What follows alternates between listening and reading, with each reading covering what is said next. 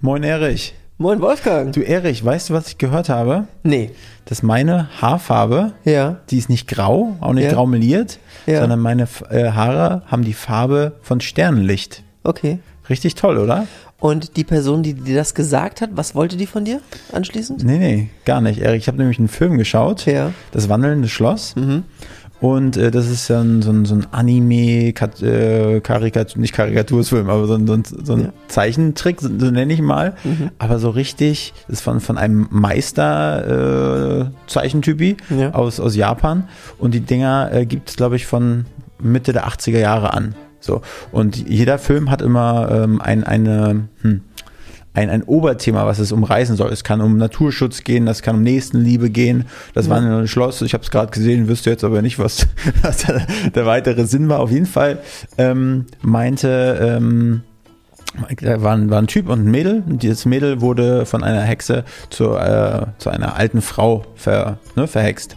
Und, und äh, der Typ, er ist der, er ist der, er ist auch ein Zauberer und hat das wandelnde Schloss. Das ist ein Schloss, was quasi durch, durch die Gegend äh, stapft. Ne? Ja. Und ähm, der, ähm, damit sie wieder zur jungen Frau wird, muss sie sich anscheinend verlieben oder muss, muss sie es schaffen, dass ein anderer Typ, oder den, den sie liebt, der muss ihre Liebe erwidern. Das tut er und sie hat dann nachher, äh, wird ganz jung, hat dann aber noch die grauen Haare von dieser alten Dame. Und dann meinte er zu ihr, Mensch, ne, ich lieb, mag deine Haare, das sieht so aus wie Sternlicht. Das Ja. sieht deine Haar, Haare haben die Farbe von Sternlicht. Und da habe ich gedacht, Mensch, das passt perfekt für mich Ja. und das wollte ich dir heute mal erzählen.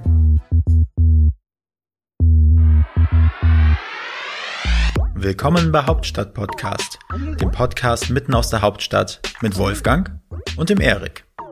Wir interviewen Unternehmer, Schauspieler, Politiker, Sportler, Stars und Sternchen und wer hätte es gedacht? Auch echte Berliner Schnauzen. Ich glaub, ich werd bekloppt. Dit muss ich mir jetzt mal geben. Wenn ihr keine Folge von Hauptstadt Podcast verpassen wollt, dann abonniert uns doch einfach auf allen Kanälen und vergesst nicht euren Freunden und eurer Familie davon zu erzählen. Und du als unsere Prinzessin hier, angenommen, dich würde heute jemand verwandeln in so einen ähm, stattlichen alten Herrn, also noch älter als du jetzt gerade bist. Ja. Geht das überhaupt? Wie, ah, weiß ich nicht. Aber was, was wird das für dich bedeuten? Also würdest, wenn du dich jetzt da, du hast den Film gesehen, du würdest dich in diese Pos Person da oder Zeichentrick, Charakter, keine Ahnung was, reinversetzen, was wird das mit dir machen? Ähm, die Frage ist ja, ob ich dann trotzdem noch mein ganzes Leben leben könnte oder ob oder wer- vielleicht wurden mir dann auf einmal 50 Jahre von meinem Leben geklaut und ich habe bloß noch ein paar über. Ich glaube, das würde mich schon ziemlich fertig machen Okay. vom Kopf her, einfach zu nicht wissen, zu wissen, wie, also ob du nur gerade alt aussiehst oder ob du wirklich alt bist und ja, ob meine Zeit mir geklaut wurde und ja, ich glaube, das würde, ich glaube, da würde ich depressiv werden. okay. Ich weiß nicht, ich glaube, ich würde nicht sagen, hey, und jetzt muss ich unbedingt alles erleben, weil ich weiß ja nicht. Keine Ahnung. Es gibt ja dieses, diesen Versuch, ich habe den Namen vergessen, von wo er immer kommt, relativ berühmt. Stell dir vor, du könntest einen Umschlag bekommen, wo drauf steht, wann du stirbst. Mhm. Würdest du ihn aufmachen? Nein. Kannst, kannst du sagen, warum nicht? Also, Weil ich, ich habe, ich bin, glaube ich, so ein Mensch, bei dem das immer ähm, ja, vor, vor, vom inneren Auge sein würde. Und ich würde, ich hätte einfach Schiss. Ich würde, das Ja. zu wissen, ich wüsste einfach, ich würde immer die Uhr runterzählen. Jetzt habe ich bloß noch 30 Jahre, jetzt sind nur noch 25. Okay. Keine Ahnung. Ich glaube, das wäre nicht gut für die und Psyche. wenn man das so denken würde, dass du sagst, okay, es könnte ja draufstehen, du hast nur noch ein Jahr, warum auch immer, Mhm. würdest du heute irgendwas verändern? Mm, Kann gut sein, dass man sagen würde, dann würde ich vielleicht nicht äh, in, in unserem süßen Hamsterrad, in dem wir uns tagtäglich bewegen, Ja. was wir ja nicht als Hamsterrad sehen, weil absolut wir es ja, ne, aber im Endeffekt ist es ja so, wenn man denkt, man arbeitet, dass es einem im Alter gut geht, Ja. dafür, dass man irgendwie Vorsorge hat und dass man sagt, okay, ne, das bringt mir ja dann nichts im Endeffekt, äh, dann würde ich jetzt meine Groschen zusammenkratzen und sagen, komm, ich fahre jetzt, lebe jetzt den Rest der Zeit noch irgendwo im Warmen oder so. Okay. Oder nur bei meiner Familie, keine Ahnung. Kann, Ja. kann schon sein, dass das, Okay. dass das beeinflussen würde, definitiv. Gibt es so eine Kleinigkeit, die direkt sagst, das müsste ich auf jeden Fall machen? Also das würde ich direkt switchen. Ich glaube, einfach direkt zu meinen Eltern fahren und denen Ich glaube, also wenn man das einfach im, im Alltag so einfach vernachlässigt. Okay. Auch stellenweise morgens, zum Beispiel, ich habe morgen meiner Mutter telefoniert, so, ne? Dann hätte das natürlich auch noch ausweiten können, ne? Aber ich hatte gestern Abend zum Beispiel, irgendwie, bevor ich eingeschlafen bin, weiß nicht, ging es mir, also, das heißt nicht gut, aber ich habe irgendwie darüber nachgedacht, so sie ist 64, ne? Und keine Ahnung, irgendwie habe ich ein schlechtes Gefühl gehabt und ich hatte gedacht, ob sie, ob sie gut geht oder so, ne? Ja. Und das, mh, eigentlich hätte ich gestern Abend schon anrufen müssen, wenn Ja. man so, aber habe ich dann nicht gemacht, weil es irgendwie halb elf war, ich wusste nicht, ob sie schon schläft. Dann habe ich heute Morgen angerufen. Ja. So, geht dir gut, so, ne? Aber irgendwie, Habt ihr so feste Termine, wo ihr nee, telefoniert, oder? nee, eigentlich nicht. Okay. Eigentlich meistens, also sie ruft, also wenn, dann rufe ich an, sie aus freien Stücken ruft nicht an. So kann man nicht vorhalten, muss man aber auch nicht. Das genau dasselbe habe ich auch. Ähm, weil bei mir, bei meiner Oma und meinem Vater kommt dann immer die Aussage, wir haben Angst, wir stören. ja. Nee, aber ich rufe euch doch zurück, ist doch alles gut und schön. Mhm. Nee. Und ich, bei meiner Oma ist es so, ich hoffe, ich habe die jetzt nicht unterbrochen. Ja, ist gut. Es ist sogar so mit ihrer Schwester und allen anderen.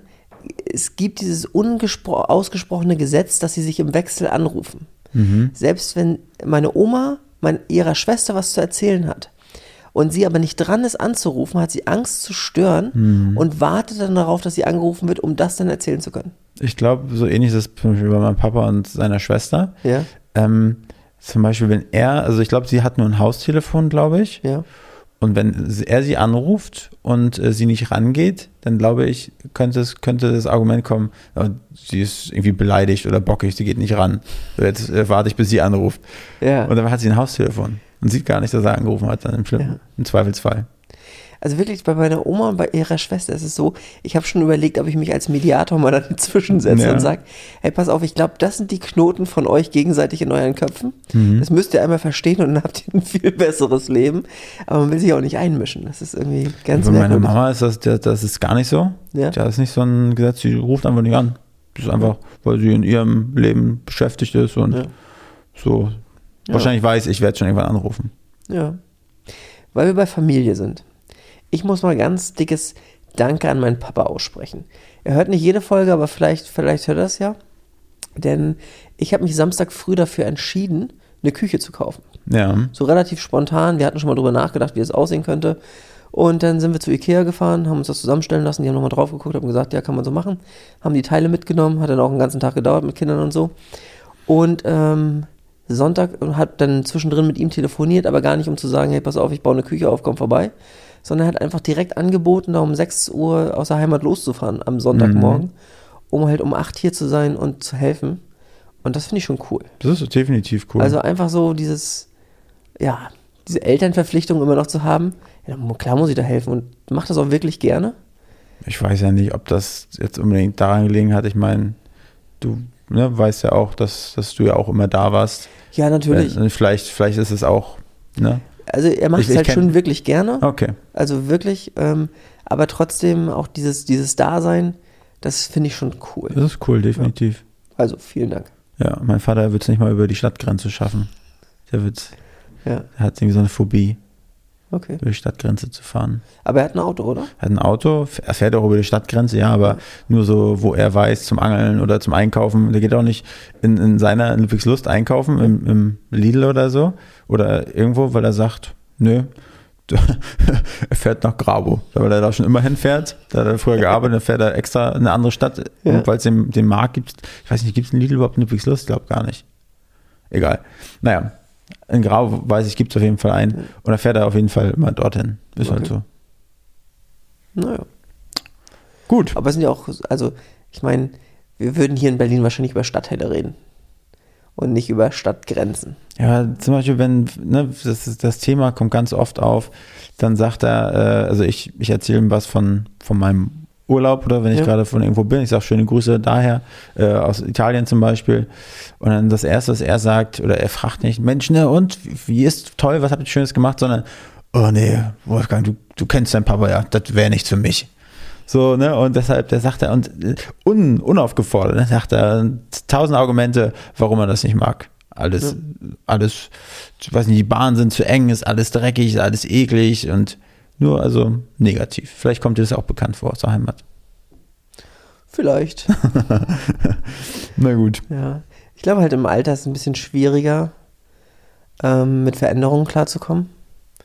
Und ich glaube auch, wer viel, also viel Zeit in der DDR verbracht hat und auch danach noch, ähm, der hat halt schon mehr Struktur gehabt. Und ja, Veränderungen sind halt für die, gab es vielleicht ein, zwei große Veränderungen. Für uns gefühlt erfindet sich die Welt alle paar Jahre neu. Ich weiß nicht, ob ich das darauf zurückführen würde, weil ich sag mal, es gibt ja auch genug andere Beispiele, ja. bei denen es anders ist, ne? Ich weiß nicht, das ist einfach. Gibt, gibt Leute, das sind Eigenbrötler, das sind keine weltoffenen Menschen. Ich glaube, es gibt auch ein Gegenteil. Es gibt Leute, die sind wissensdurstig und die sagen gerade jetzt im Alter, wenn ich die Zeit habe, ich möchte noch das sehen, weil, wenn ich mal zurückblicke, was habe ich denn gesehen? Ja. Aber es ist einfach, da ist er null, so, gar nicht. Und finde ich irgendwie schade. Aber ist auch gar nicht rausgekommen, also auch nee. jobtechnisch nicht. Nee, nie. Bei deiner Mama zum Beispiel war ja dieser Riesenwechsel nach Berlin. Ja. Das, glaube ich, prägt schon ganz anders. Ja. Das war bei ihm nicht so, nie so. Und auch nie einen Wunsch gehabt. Aber ich finde es schon cool, wenn man damit auch einfach zufrieden ist. Also. Gut. Was haben wir noch auf unser To-Do? Wir haben einen Gast. Richtig? Wir müssten eigentlich, Erik, äh, erstmal sagen: Moin und herzlich willkommen im Hauptstadt-Podcast mit dem, äh, ich würde sagen, Erik. Ja. Der, deine Haare sind nicht ganz so kurz wie das letzte Mal, als nee, ich, ich, dir eine Zweitstimme, Stimmvergabe vorgeworfen habe. Ja. Äh, was ist los? Du hast ja heute Morgen angerufen und gesagt, wir nehmen unser Intro auf. Ja. Und äh, es war zu Hause schon ein wenig stressig. Und ich dachte eigentlich, ich rasiere mich vorher nochmal so richtig, so überall so ein bisschen. Überall? Naja, auf also den, auf den Lurch? Zumindest im Gesicht Ach so. und auf dem Kopf. Ähm, ich habe sogar den Rasierer dabei, aber irgendwie hat das zeitlich noch nicht gepasst. Mhm. Gut. Und ich meine, wir haben jetzt schon wieder halb elf. du so. hast noch nicht gesagt, äh, wer, wer, wer noch bei dir sitzt. Ach so, und natürlich, wie immer dabei, unser wunderschöner Schwanähnlicher. Schwanähnlicher. Wolfgang. Wie war das? Grau? Nein, nein, nee? Stern, Sternfarbe. Nee, Sternschweif. Sternschweiffarbenem. Nee, wie heißt nicht? Vom Sternlicht. Sternlicht. Vom Sternlicht geküssten. Wolfgang. Hi. Ja, äh, wir haben äh, diese Woche auch wieder einen Gast ja. nach unserem ganzen, ich weiß nicht, war das interessant, was wir eben gerade so erzählt haben? Wahrscheinlich nicht, aber rausgeschnitten wird ja nicht. Nee, wird, stimmt. Äh, Gesine Zukrowski. Ja. Und Gesine ist eine deutsche Schauspielerin, wirklich bekannt aus sehr, sehr vielen deutschen Produktionen. Ähm, Serien, Filmen, ja. alles Mögliche. Ähm, sehr, sehr bekanntes Gesicht. Und ja, ich fand das einfach wirklich mal, mal wieder, also wir müssen sagen, mal wieder einen Schauspieler hier zu haben. Wir haben ja, ja schon einige bei uns gehabt. Ähm, aber das immer aus verschiedenen Perspektiven zu sehen und ähm, was, dass jeder von denen halt sein Päckchen zu tragen hat und dass nicht alles Gold ist, was glänzt. Ähm, das finde ich immer wieder spannend zu sehen. Und von daher, ja, ja. kann man diese Folge wieder mal äh, Leuten ans Herz legen, die sich für, für die Filmbranche interessieren. Hast du noch was hinzuzufügen? Ja, also ich habe über die Folge relativ viel nachgedacht im Nachhinein. Ich finde, es waren viele spannende Themen dabei. Auch viele spannende, was jetzt ein bisschen schade ist, die danach noch diskutiert wurden, wo die Mikros schon aus waren, wofür sie sich auch parallel alles einsetzt. Also, dass sie mhm. viel für die UNICEF macht, dass sie sich dafür eingesetzt hat, dass es die Babyklappe weiterhin geben wird. Und also ich glaube, es ist einfach eine spannende Frau und ich finde auch das Interview im Ganzen hat einfach Spaß gemacht. Das fand ich auch. Und vor allen Dingen fand ich sehr spaßig, dass äh, sie anscheinend unsere Folgen zuvor gehört hatte und dass sie dann äh, den Punkt aufgegriffen hatte, dass Erik in seinem Urlaub war das. Sie hat mir noch ein paar Tipps gegeben zum Windelnwechsel. Genau, aber in einer Folge hatte Erik ja gesagt, dass er eine, eine, weiß nicht, manchmal flüssig, manchmal eher etwas festere Konsistenz, eine äh, ähm, Textur, sage ich mal, unter dem Fingernagel hatte, die unter Umständen auch mal unangenehm riechen kann von einem äh, Lebewesen, was äh, den Namen deines Sohnes trägt. Und äh, genau, und das hat sie dann quasi aufgeschnappt und äh, da waren wir erstmal äh, perplex und konnten das gar nicht so richtig deuten. Dann meinte sie, naja, ihr habt doch darüber gesprochen, über ja. Texturen unter dem Fingernagel. Ähm, ich kann das nochmal richtig stellen. Das war einfach so, dass ich kurz vor unserer Aufnahme die Windeln gewechselt habe. Und ich habe mir auch die Hände gewaschen. Ich hatte auch nichts unter den, unter den Fingernägeln. Ich hatte einfach nur das Gefühl, dass sie nicht frisch gut riechen. Ich habe jetzt nicht irgendwo gesehen, dass er noch scheiße also war. Also Erik, ich würde... Und deswegen bin ich nochmal aufgestanden und habe mir die Hände nochmal gewaschen. Also Erik, wir haben das Beweismaterial. Ja, richtig. Und das, da siehst du es. Also ihr könnt euch gerne die Folge nochmal wieder anschauen. Und dann werdet ihr gar sehen, nichts, dann werdet ihr sehen, nichts. dass Erik einfach ein, ein Lügner ist. Nee, wirklich Eiskalt. Nicht. Ist mir egal, Erik. Ne? Das also ist es so. war eine coole Folge es auf ist jeden so. Fall. Es ist so. Ja, Erik, genau, Gesine. Gesine. So, ansonsten, Erik, wir hatten ja das letzte Mal ähm, hart davon erzählt, dass wir ein Team-Event haben werden. Oh ja. Ähm, genau, und was, was haben wir gemacht im Endeffekt? Ja. Wir sind äh, zuerst zum Partygriechen gegangen, Ja. Ecke Schönhauser Allee, Eberswalder Straße. Dort war wirklich, also die haben wirklich äh, ähm, ihren Ruf alle Ehre gemacht. Die haben wirklich alle zwei Minuten gefühlt das Uso-Glas vollgekippt. Ähm, ja, wir haben gut gegessen. Ähm, am Endeffekt waren die Teller trotzdem noch voll, weil so viel Fleisch noch auf den Tellern war.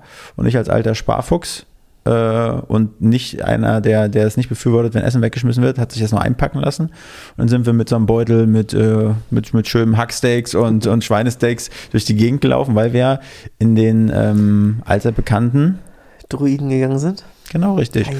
Und zu dem Zeitpunkt waren wir vielleicht leicht angeknödelt schon. Ja. Und dann haben wir uns dort hingesetzt. Die, wie war die Atmosphäre, Erik? Das war, ich fand überraschend gut gefüllt für den äh, Zeitpunkt. Ja. Das war ganz gut. Äh, Al- Altersdurchschnitt würde ich sagen so 18 bis 21, die Leute, die da waren, Ja. waren relativ jung. Und auch relativ viel Deutsch-Berlin. Normalerweise ist die Kneipe eigentlich immer voll mit Pubcrawls, ganz Mhm. vielen Touristen. Weil ich glaube, die steht auf fast jedem äh, Reiseführer drin. Ja, Druide, für diejenigen, die es nicht kennen, ist eine Absinthbar. genau. Und dann haben wir bestellt. Haben wir bestellt. Satans Blut. Das ist, glaube ich, einer der hat 68 Prozent. Ja. Äh, die haben wir dann getrunken, beziehungsweise ich habe gedacht, äh, ich will ja, ne, nächsten Tag, ich hatte ein, ein Seminar, eine Podcast-Beratung, Ja. how to äh, start a podcast und how to make a podcast und how Ja. to schneide Podcast. Und das äh, habe ich gedacht, naja, wenn ich dann nächsten Morgen um 9 Uhr um 9 Uhr auftauchen muss, dann äh, sollte ich vielleicht nicht ganz so viel trinken. Dann habe ich, dann war da so eine kleine Speisekarte, so nenne ich sie mal, die hat auf dem Tisch gestanden, wie so ein, wie so ein Banner, äh, wie so eine Trennwand. Und dahinter habe ich dann mein Satansblut, weil Erik sich da mit unseren Mitarbeitenden, äh, mit unseren Friends, mit unserer Familie quasi unterhalten hat. Dann habe ich den dahinter versteckt. Und nachher zum Ende unseres Abends im Druiden habe ich das Rätsel aufgelöst, wo dann meiner geblieben ist. Erik gesagt, das kann er nicht auf sich sitzen lassen, den extra noch weg. Ja. Und Erik ist nachher wirklich geflogen. Es wird, wir haben auch noch Bilder im, aus dem Soda gemacht. Ähm, für alle die, die jetzt denken, sag mal, haben die voll in einer Pfanne, was gehen dann die Hauptstadt-Podcast-Jungs hier ins Soda, in die Kulturbrauerei? Ähm, kurze, kurze Randbemerkung, wir sind alleine gegangen, weil unsere, unsere wirklich schillernde und frische Jugend, die bei uns arbeitet, war dann zu müde, glaube ich, ne? Ja, die hatten, glaube ich, Angst vor dem nächsten Arbeitstag, was berechtigt war, Ja. weil Freitag musste noch gearbeitet werden. Und vielleicht sind wir auch einfach zu alt für die. Ich glaube, du bist zu alt. Ach so. Also du bist wirklich bei uns der, der älteste, Erik. Ja, das stimmt. Und das sieht man nicht nur, sondern das spürt man auch. Okay. Einfach dein, deine Art und Weise. Du bist halt so ein Familienvater, Ja. verheirateter Mann, der einfach uncool ist, Ja. einfach boring und Okay. versucht, mit sich an, an jedem Grashalm zu, zu klammern, um noch irgendwie dazuzugehören. Und das, das vor so? das vor allen Dingen an solchen Abenden fällt das extrem auf. Aber das müssen wir mal vielleicht ausklabüstern. Ich glaube Zum nicht, Beispiel, Erik. Das ist so, so, so, eine, so eine Themen jetzt, ja? Ja. Die will Erik gerne ausklabüstern. Ja. Aber Erik, das führt von, von dem ins den und dann ins Endlose. Lass uns einfach davon äh, weitermachen. Im Also Soda wir Club war jetzt so nicht stehen. einfach nur Hip-Hop-Party, wie, Ja. wie wir es sonst kennen, sondern donnerstags und sonntags sind dann nämlich so Salsa-Abende. Ja. Und ich muss sagen, das waren auf vier Floors, waren verschiedene Salsa, Bachacha-Richtungen, Tanzrichtungen.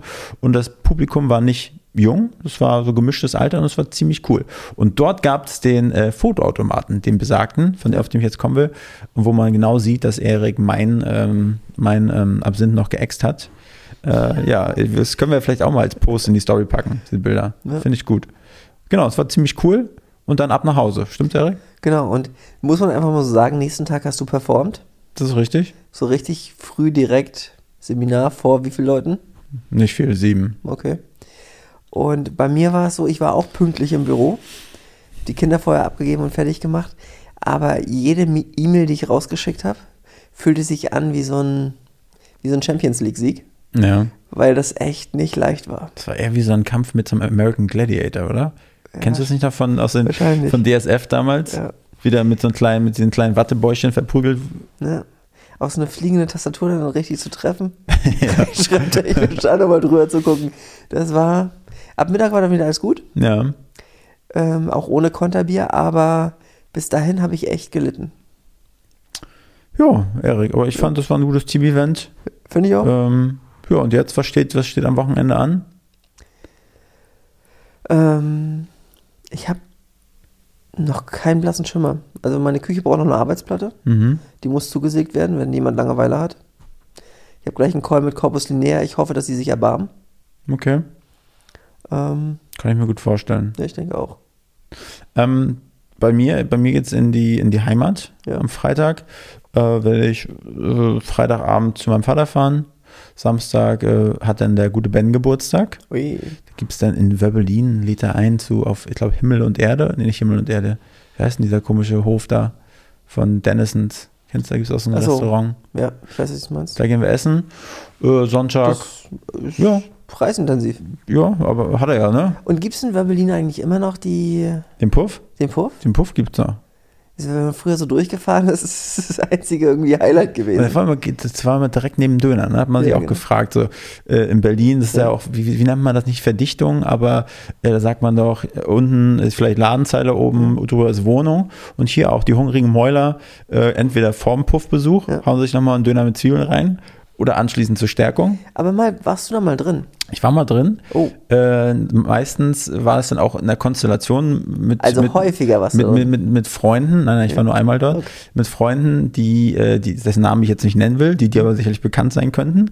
Und dann sind wir aus, zum Beispiel nach, nach der Disco, Traumland Spornitz, da haben wir gesagt, komm, lass uns noch mal rein da und haben uns wirklich nur hingesetzt in dem Warteraum quasi und wollten uns nur einfach mal so, ne, so ein paar Mädels sind dann angekommen und wollten uns dann da reinziehen. Wir wollten nicht, wollten einfach nur ein Bier Ja. trinken und einfach nur äh, gucken. So, und dann kam da so wie Bauer Karl rein, wirklich äh, eins zu eins morgens um zwei oder so, äh, kam er da mit seinen, mit seinen Lederlatschen rein, die er dann, er hat bestimmt so einen Bauernhof da gehabt, ist dann Ja. damit über die Straße geschlürft. Also so mit seinen- richtig schick gemacht Nee, vorher? nee, oder? mit seinen Jogginghose, Hausschuhe angehabt Ja. und dann hat er sich da auf dem Wartesaal wie beim im Doktorzimmer Also, gesetzt. ja. Und dann hieß es nächster bitte. Nächster bitte, ja. Okay. Und wir sind dann weiter. Also, ist wirklich, Also keiner von euch war der nächste bitte. Ihr Nee, habt da einfach nur viel zu viel Geld an der Bar belassen. ja, damit, man, ja, wollte einfach nur lachen. Okay. Genau, wir haben es auch früher äh, gemacht in, in Hamburg auf der, auf der Reeperbahn dann. So, einmal so ein Kiezabend, dann ist man da durchs Laufhaus gelaufen. Nicht, dass ich das heute mehr unterstützen würde, diesen Gedanken, weil das natürlich alles nicht korrekt ist, wie es da läuft. Aber es waren so Jugendsünden. Okay. Und ähm, ja, Ja, stark. naja. Die wollten mich da damals auch äh, in Jungfern lassen. Okay. Ja, Kann ich mir gut vorstellen. ja aber ich so hatte, hab den, hab den Schniedel eingezogen. Gesagt, nee, nee, im Darm, mit mir nicht. Na gut. Ja, ähm, gut. Wir sind jetzt schon wieder von, äh, von Küche aufbauen zum Puff gekommen. Nee, ich meine, wir haben mit, mit einem ähnlichen Thema gestartet und geendet. Deswegen würde ich jetzt sagen, viel Spaß in die Folge und Ja, und viel Spaß mit, mit der Folge von und mit äh, Gesine Zukowski. Moin Gesine. Hallöchen. Hübsche Hallo. Socken hast du an, muss ich sagen. Genau, ich bin auch. So, Erik, du darfst deine weltberühmte Frage stellen. so gleich einfach ins Kalte? Na, du weißt ja, wir haben ja, also unsere Einleitung, die findet ja woanders statt. Ja, stimmt. Machen wir später nächste Woche oder nächsten Monat. Was gefällt dir an Berlin und was vielleicht nicht so richtig gut? Du als Urberlinerin. Ich habe mich voll darauf vorbereitet, Oh. natürlich. Ne? Ähm, genau, als Urberlinerin. Nein, also ich kann das gar das Positive kann ich nicht beurteilen, weil Berlin ist meine Heimat. Ich bin hier groß geworden und ich habe ein extremes Heimatgefühl, was meine heißt Umwelt manchmal ein bisschen nervt. nichts Positives. Das Positive ist, es kann, es gibt fast nichts Negatives. Also Ah, okay. meine Liebe zu Berlin, das ist also Leute, die von außen kommen, äh, sagen immer so, ja, das nervt mich, das stört mich, ne? Und aber meine Liebe ist so ungebrochen, dass ich jeden Scheiß verteidige, weil ich einfach nichts auf mein Berlin kommen lassen will. Ja. Aber es gibt selbstverständlich etwas, was mich nervt. Das ist natürlich die Gentrifizierung. Das nervt ja jeden, Ja. der von hier kommt, sage ich mal. ne? Ist ja auch ätzend. Weil was wir an Berlin ja immer geliebt haben, waren die günstigen Mieten und das sehr gemischte ähm, und ja, das, wenn das halt alles nicht mehr bezahlbar ist und die Leute an der Ecke, mit denen man halt gerne gequatscht hat, sich dann die Wohnung nicht mehr leisten können. Also so wir Altberliner haben es ja gut, wir wohnen ja schon so lange in den Wohnungen. Uns also ja, man kriegt uns nicht so ganz so gut raus. Aber also wie, also ja, ich habe den das Glück natürlich auch, dass ich so wenn die Miete mal etwas höher wurde, ich mir das jetzt auch noch leisten konnte, aber andere eben nicht und das ist wirklich brutal. Und äh, die Veränderung, die Berlin da mitgemacht hat, jetzt schon, ist halt schon bitter, ne? Also ich hoffe, dass da jetzt irgendwas passiert. Gab ja eine kleine Abstimmung. Ja, das stimmt. Davon habe ich auch gehört. Ja, hast du gehört, ne? Ja, ja, ich habe da auch irgendwie ich hab irgendwo da einen Kringel, irgendwie auch einen Kringel gemacht. Also mal schauen. Ich Aber da hab, möchte ich wirklich nicht Bürgermeisterin Beister werden und gleich das als erste Aufgabe haben. Ja, ach, Das das, wird ist sowieso ja- nicht durchgesetzt. Ich mache mir da gar keine Hoffnung. Hab, wurde, war das nicht schon signalisiert? Haben nicht alle schon gesagt, dass sie das eh nicht machen wollen? Also, Naja, aber wenn man jetzt so ein neues Amt antritt, dann sollte man zumindest irgendwie das Gefühl verbreiten, sich darüber Gedanken zu machen. Weil es waren ja doch, wie viel Prozent? 56? 56? Die dafür gestimmt haben, das ist schon eine Menge. Mhm. ja, aber die Franzi hat ja gesagt, dass das, also jetzt ist auch nochmal klar gemacht, ne, dass das, dass das notiert wurde, das wurde, also die haben es mitbekommen und jetzt werden sie gucken, was sie daraus machen, ne? Ich glaube, da macht niemand irgendwas draus. Leider. Wahrscheinlich nicht. Nee. Weil ja, Enteignung, ne, das ist halt, Das ist schon krass. ist schon krass, ne? Also muss man vielleicht, muss man einen anderen Namen finden. Wegmopsen. Ja, Entmopsung. Enteig Enteignung ist ja nur, nur eine Möglichkeit. Es zeigt aber, dass das, was passieren muss, und es gibt ja viele andere Sachen, die man machen könnte. Ja. Und du, Erik, als Profi wirst uns die jetzt sicherlich nicht alle aufzählen. Na, mit Sicherheit nicht. Ich weiß gar nichts. Am Wochenende habe ich jetzt gerade, da habe ich auf dem Balkon gestanden, auf einer äh, WG-Party äh, und dann war so direkt äh, Ecke Riga Straße, Samariterstraße, Ecke Riga Straße und auf einmal ging da so eine Demo abends um neun, zehn lang, Polizei, mit Polizei und einem Pipapo und dann direkt an der Riga Straße habe ich mich gewundert, ich habe gedacht, Batman ist jetzt hier, also wird gerade gerufen, weil immer so so Strahler in die Luft, so Lichter in die Luft reingestrahlt wurden. Und dann habe ich geguckt, aber nee, die war gar nicht in die Luft, das war auf dem Dach, haben Leute gestanden und haben Feuerwerkskörper so äh, und äh, auf die Polizisten geschmissen und dann haben sie mit Fahnen geschwungen und das fand ich schon ziemlich spektakulär. Aber Riga Straße ist ja bekannt dafür, dass Ja. da solche Sachen stattfinden. Ich war auch da mit meinem WeShare, also mit meinem äh, oder ShareNow-Geschichte unterwegs und dann dachte ich, Mensch, ja, geil, Parkplatz. Und habe ich ihn abgestellt und dann stand da, ist das wie so ein, wie so ein Todesstreifen Gar keine wahrscheinlich. gute Idee. Konnte man nicht abstellen, das wollen sie nicht. ja, also da dann nicht nur am 1. Mai, sondern dann vielleicht gar nicht. Ja. Hm? Gut, aber du hast gesagt, dir gefällt nicht so gut Gentrifizierung. Mhm. Und was dir gefällt eigentlich alles am, am guten Berlin? Ja, also äh, alles eigentlich. Ja. Also ich, ich, also zum einen ähm, ist es tatsächlich so, ich merke, also, oder sagen wir es mal so, ich weiß Berlin immer dann vor allem natürlich zu schätzen, wenn ich woanders hinkomme, wo es dann anders ist. Ja. ja, also wenn ich zum Beispiel in den ersten Jahren meines Berufslebens habe ich, warum auch immer, fast nur in München gedreht. Und München war für mich dann der absolute Albtraum, eben in der Reflexion von dem, was ich dann nicht mehr hatte. Also um zehn wurden die Bürgersteige hochgekrempelt, ist auch immer noch so. Ähm, und auch ich bin in ein Lokal reingekommen und ich, also da wird man erstmal von unten bis oben gescannt, was man trägt. Und dann habe ich mir irgendwann angewöhnt, für die Zeit in München ganz andere Sachen zu tragen. Also mein, mein Koffer war gepackt mit Klamotten, die ich in Berlin nie angezogen hätte, die ich nur für München hatte, Ja. damit ich diesen Blicken entgehen konnte, so, ne? Und das ist natürlich auch was. In Berlin ist es wirklich scheißegal, was du anhast. Das ist, interessiert auch niemanden. Und ähm, vielleicht in LA habe ich das noch so erlebt. Da ist auch alles möglich, ehrlich gesagt. Aber diese Freiheit, die man hier hat, die hast du wirklich nirgendwo. So. Also, Ja. zumindest nirgendwo. wo ich Also, ja, wir, wir kommen ja aus so einem kleinen Kaff in, in, aus MacPom. Und äh, genau, wir sind ja, wir machen ja Hauptstadt-Podcast, sind aber keine echten Buletten. Wo kommt ihr denn eigentlich her? Aus der Nähe von Schwerin, aus Mecklenburg-Vorpommern. Das ist aber ganz hübsch dann. Ja, ganz hübsch. Und da sind die auch ganz engstirnig und sind so gar nicht so offen wie hier. das war auch erstmal eine, eine sehr, sehr. Das Ja. hast du gesagt. Na, Erik, du hast da auch schon dich Nee, ich drüber würde sowas nie, ausgelassen. nie behaupten. naja, gut. Ich bin öfter mal in Graal-Müritz, deswegen kenne Ja. ich das. Was gibt's da Schönes? Äh, Meine Eltern haben da eine Ferienwohnung. Okay. Das heißt, da verbringt meine Familie ab und an mal Zeit. Ja. Und ähm, ja, das ist, ich, ja, wie ihr sagt, Da kann man den schauspielerischen Tank wieder aufladen. bei langen Strandspaziergängen, Ja. genau. Und schon sind wir im Thema, Gesine. Oh. Wie bist du eigentlich zu dem gekommen, was, äh, wofür dich Leute kennen? Also jetzt nicht die Familie. Die, die, die, die lange Version oder nicht? Na, Ja, Zeit. Ähm, naja, also Gott, bei mir war es wirklich so auf und ab. Also es war ja nie so, wirklich, dass ich dachte, oh, ich muss Schauspielerin werden. Also ich hatte ähm, in der sechsten Klasse bei einem Schultheaterstück, hatte ich sehr gekämpft um die Hauptrolle, weil ich fand, dass ich sehr gut war. Und äh, eine andere Schülerin ähm, wurde aber für die ähm, erste Besetzung genommen, die vor den Eltern spielen durfte, was die große Ehre war. Die war gar nicht begabt, die war einfach, die hatte nur Einsen.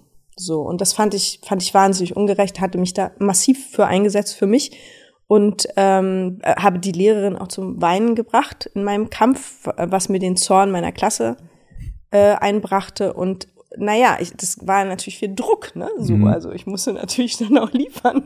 du hast sie also zum Wein gebracht. Wie hast du das geschafft? Hast du eine Zwiebel geschnitten? Ich hatte nicht mal, weil ich nicht, also das ist eine Eigenschaft von mir, die, die einen gut, die anderen schlecht finden. Ähm, ja, ich habe halt gute Argumente gehabt, die sie auch nicht, also sie konnte ja nichts wirklich entgegnen mhm. und war dann, also die war sowieso, die hat auch, glaube ich, nach unserer Klasse aufgegeben, weil sie mit Nerven so ein bisschen am Ende war. Also es war jetzt nicht nur ich, also es ja. war schon einfach es war ein anstrengendes Kind. okay, gut. Jedenfalls hatte ich unter diesem Druck, ähm, als ich dann eben nur vor den Lehrern und Schülern spielen durfte, einen komplett Blackout. Also, und zwar wirklich komplett. Also ich bin auf die Bühne gegangen mit dem mühsam gelernten Text und von Anfang bis Ende äh, kam kein Wort aus mir raus. Also so kein eigenes. Also die, die Mitschüler haben dann immer ähm, die früher konnten ja alle alle Texte so, ne? Und die konnten dann auch meinen Text und die sind immer so mitgegangen und haben dann meine Texte gesagt oder mir meine Texte gesagt und ich habe es so wie so eine tote Puppe irgendwie so nachgeplappert, ne? Ja. So. Also es war sehr, sehr peinlich und ähm, traumatisch, würde ich sagen. In der sechsten Klasse. In der sechsten Klasse, genau. Und da war klar, dass, dass ich eins niemals werden könnte, nämlich Schauspielerin. Mhm. Und das habe ich sehr viele Jahre auch, war ich davon halt auch überzeugt, ne? weil das war wirklich eingebrannt und äh, ja. ja. Und dann an, am Gymnasium war es dann so, dass da gab es auch eine Theater G und da brauchte man dann auch Personal und wurde sehr viel akquiriert. Ja. Und dann äh, meine Deutschlehrerin hat da sehr gekämpft, dass ich da mal vorbeikomme und ähm, der hatte ich dann eben das genauso auch erzählt. Habe ich gesagt, keine Chance. Und ähm, da habe ich dann erstmal Plakate gemalt und mich um die Kostüme gekümmert. Und irgendwann, die war wirklich sehr, sehr hartnäckig. Und die hat dann irgendwann gesagt, so, okay, jetzt wenigstens als Baum. So, das war dann meine erste nächste mhm. Erfahrung als Baum. Das hat funktioniert.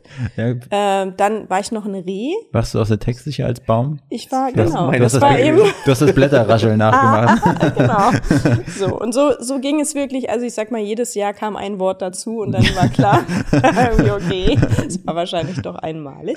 Und dann ähm, hat mir das auch da erstmal großen Spaß gemacht, aber trotzdem war für mich, ich kam aus dem Umfeld, das war so fern, also alles, Theater, die, diese ganze ähm, also ganze Fernsehbranche, das war alles super, super, weiß ich auch nicht, wie eine andere Welt, wie eine unerreichbare andere Welt. Deswegen war das für mich nicht eine realistische Vorstellung, man kann Schauspielerin werden. Ja. So, und ich war auch bei der Berufsberatung. Ähm, weiß nicht, gab es das bei euch in MacPom auch? Ganz kurz, stopp. Ja. Das ist letztes Mal, so, die Woche war, war ein Model hier von hm? Franziska Dittmann und bei der ist es auch so, die hat so gestikuliert. Ach so, Entschuldigung, ich bin das. Nee, nee, und jetzt, ich möchte ja ein bisschen Freiraum geben. Ja, ja ich bin halt Schauspielerin, ich rede halt ja. mit einer. Physik, Erik. Ja. Habe ich früher viel Nachhilfe gegeben. Sich sehr gut gelohnt, ja. ja. Du hast Nachhilfe gegeben in Physik? Ja. Das ist eine Unverschämtheit. Warum? Weil ich das bewundere, wenn man das ich kann. Hab, ich habe Wirtschaftsmathematik studiert, weil ich nicht auswendig lernen konnte. Also andere Sachen hätte ich einfach nicht machen können. Wow. Ja. Das ist ja Kopf, auch so groß, ne? ja. ja. Jetzt muss passen. Mhm. mhm. Ich, fall, ich, halte meine Arme im Zaun. Und dann merkst du mit Wirtschaftsmathematik, der spart und allen Ecken und Kanten. Vernünftiges Equipment. So. Wo waren wir? Ja, also äh, ich war dann bei der Berufsberatung ja. klassisch. Hattet ihr das auch bei euch? Genau, äh, BITS hieß das, glaube ich, bei uns in Schwerin war das. Ja. Berufsinformationszentrum. Und was haben die euch empfohlen? Ja, Erik, was bist du geworden?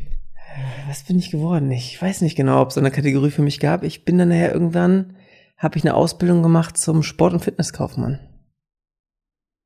Besser als das, was bei mir rausgekommen ist. Was denn? Ich bin Fleischer geworden. Gut, ne? Du bist gelernter? Ich bin gelernter Fleischer, ja. Das ist aber eigentlich sehr cool. Ja, war auch cool. Ich habe es auch wirklich gerne gemacht. Und dann habe ich mich ein bisschen weitergebildet und habe nachher ein paar Leute durch die Gegend gescheucht. Aber nein, aber ich, ich fand es immer sehr, sehr cool, an diesem äh, ja, Entstehungsprozess eines Produkts dabei zu sein. Und wenn Leute sagen, zum Beispiel in so einer Liona, ich weiß gar nicht, was da drin ist, da ist alles nur, da ist alles nur Abfall drin. So ist es aber nicht. Ne? Das ist einfach nur, diese würden zum Beispiel sagen, Liona und eine Salami. Salami ist besser, weil ich sehe ja, dass da echtes Fleisch drin ist. Mhm. So ist es aber nicht. Bei Liona ist es genauso. Mein Muss- Mann hat mal beim Fleischer, beim Metzger gejobbt Mhm. und der isst keine Salami mehr seitdem. Okay. Ist ja eh gut. Aber Ja. Isst du noch Fleisch? Ich esse noch Fleisch, ja, aber weniger als früher, viel weniger. Mhm. Früher war da, gab es so eine eigene Kantine, da gab es für 70 Cent einen Schnitzel und für 30 Cent eine Bulette. Jeden Tag. Jeden Tag. Mittlerweile nicht mehr. Ja, Da kommt mir auch mal geräucherter. Tofu Mhm. auf dem Teller. kann ich gut verstehen. So, Erik, waren bei dir beim Bits. Genau, ähm, ich, ich würde sagen, wir machen mal mit dir weiter. Ja, Was kam denn bei dir Berufsberatung. raus? Ja, das war eben so, dass ich unter anderem auch sagte, ich hätte gerne die Broschüre für Schauspielerei. Und, ähm, dann hatte ich aber auch noch andere Wünsche. War sowas Hotelfach, habe ich zum Beispiel gesagt. Und dann äh, sagte der Typ, ich glaube, es war ein Mann, ich kann mich nicht mehr genau erinnern, ich nur noch an die Worte so, nee, also wenn ich mich für Schauspielerei interessieren würde, dann könnte ich auf gar keinen Fall einen Beruf mit Menschen machen. Sowas wie Hotelfach, das wäre ja, da müsste man ja Sozialkompetenz haben. Und das hätte ich nicht, weil wenn man Schauspieler werden will, dann ist man ja nur an sich selber interessiert. Dann dachte ich, okay, alles klar. Ähm, ja, das hat mir nicht weitergeholfen. Also so, es gab halt da jetzt nicht irgendjemanden, an den ich mich irgendwie hätte wenden können, der mir sagt, was ich da machen muss, um diesen Beruf zu ergreifen. So. Ja. Und dann habe ich ähm, so selber mal geguckt, dann konnte man da vorsprechen an, an der, damals hieß es ja noch HDK, ähm, Was UD, war- was war- UDK heute. Universität der Künste, das war Genau, damals. äh, Hochschule der Ach so, Künste. Hochschule der Künste. Genau, und da habe ich dann mein erstes Vorsprechen gemacht und das war wirklich dramatisch schlecht.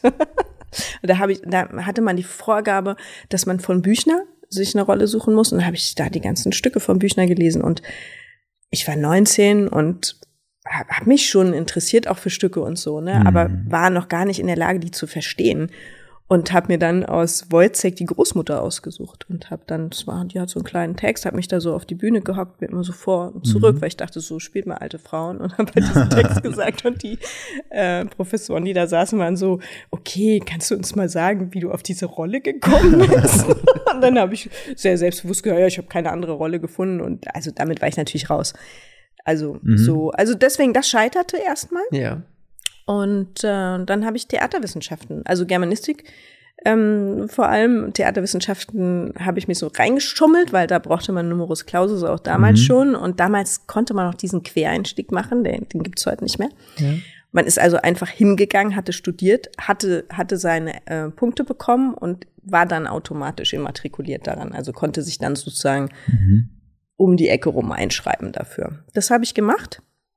Und als ich dort eben einen Kurs machte, der hieß von der Konzeption zur Inszenierung, ähm, das war ein Kurs der Studentenbühne der FU.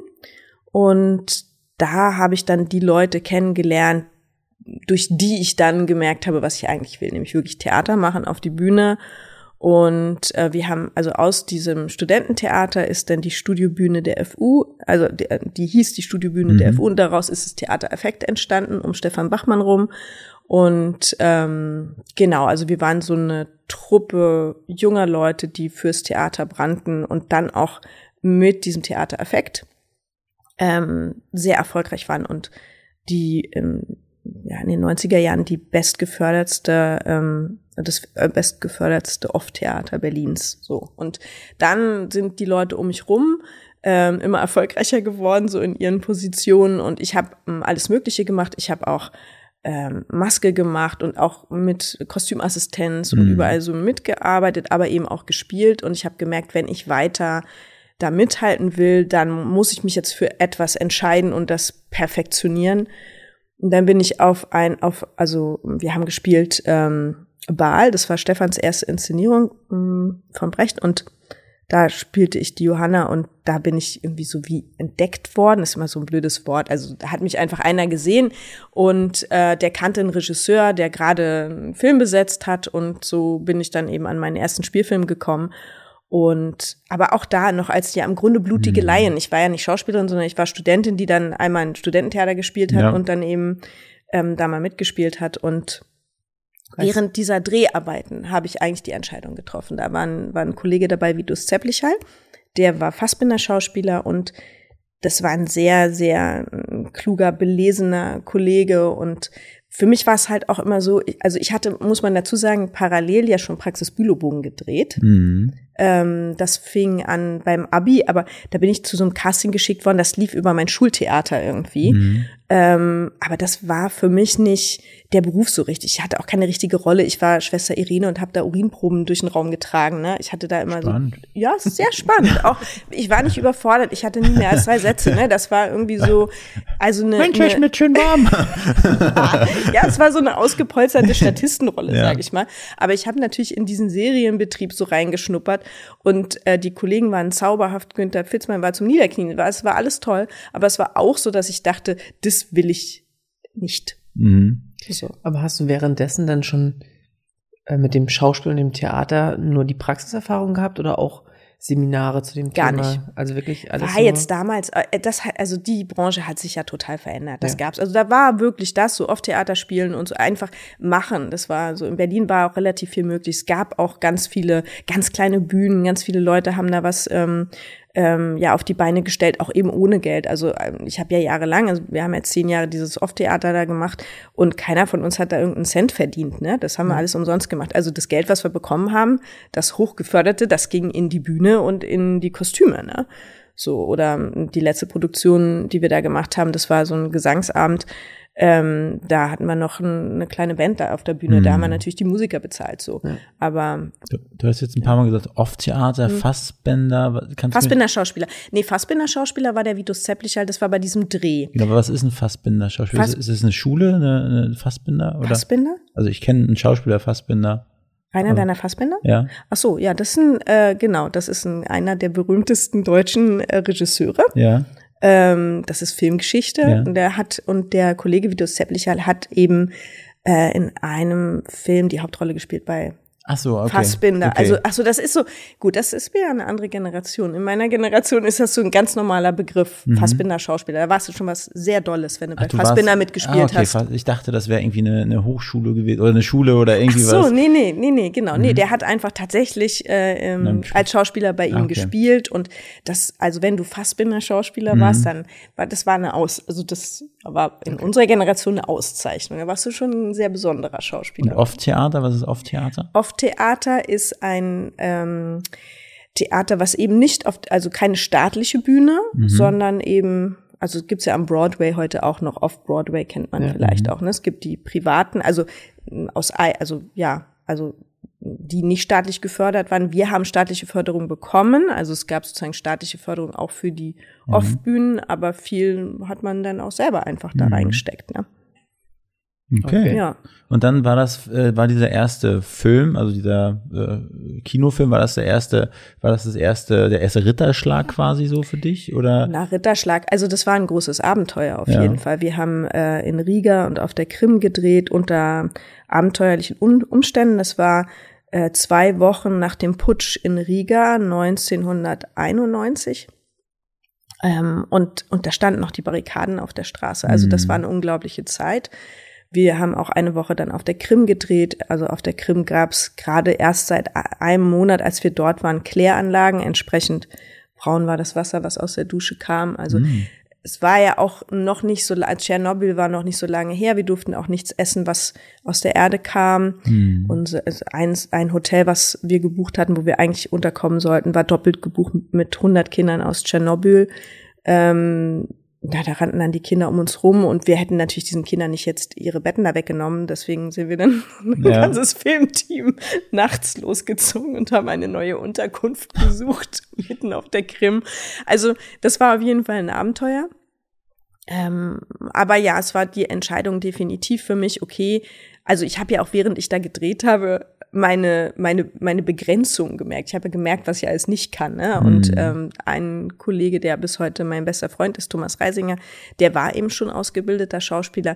Und da habe ich immer gedacht, naja gut, das will ich auch. Ich will es jetzt doch auch richtig lernen. Ich will es jetzt auch richtig können. Ich will jetzt nicht einfach nur so aus dem Bauch da die Sachen machen. Was war das, was war das, das, ähm, ja, das größte oder das größte, die größte Hürde, die du gemerkt hast, wo, über die du noch nicht rüberkommst? War das einfach also von, von deinen Skills her, von deinen schauspielerischen Skills her, was war so, wo du gedacht hast, das hat dich am meisten geärgert, vielleicht? Dass ich das noch nicht kann. Mhm.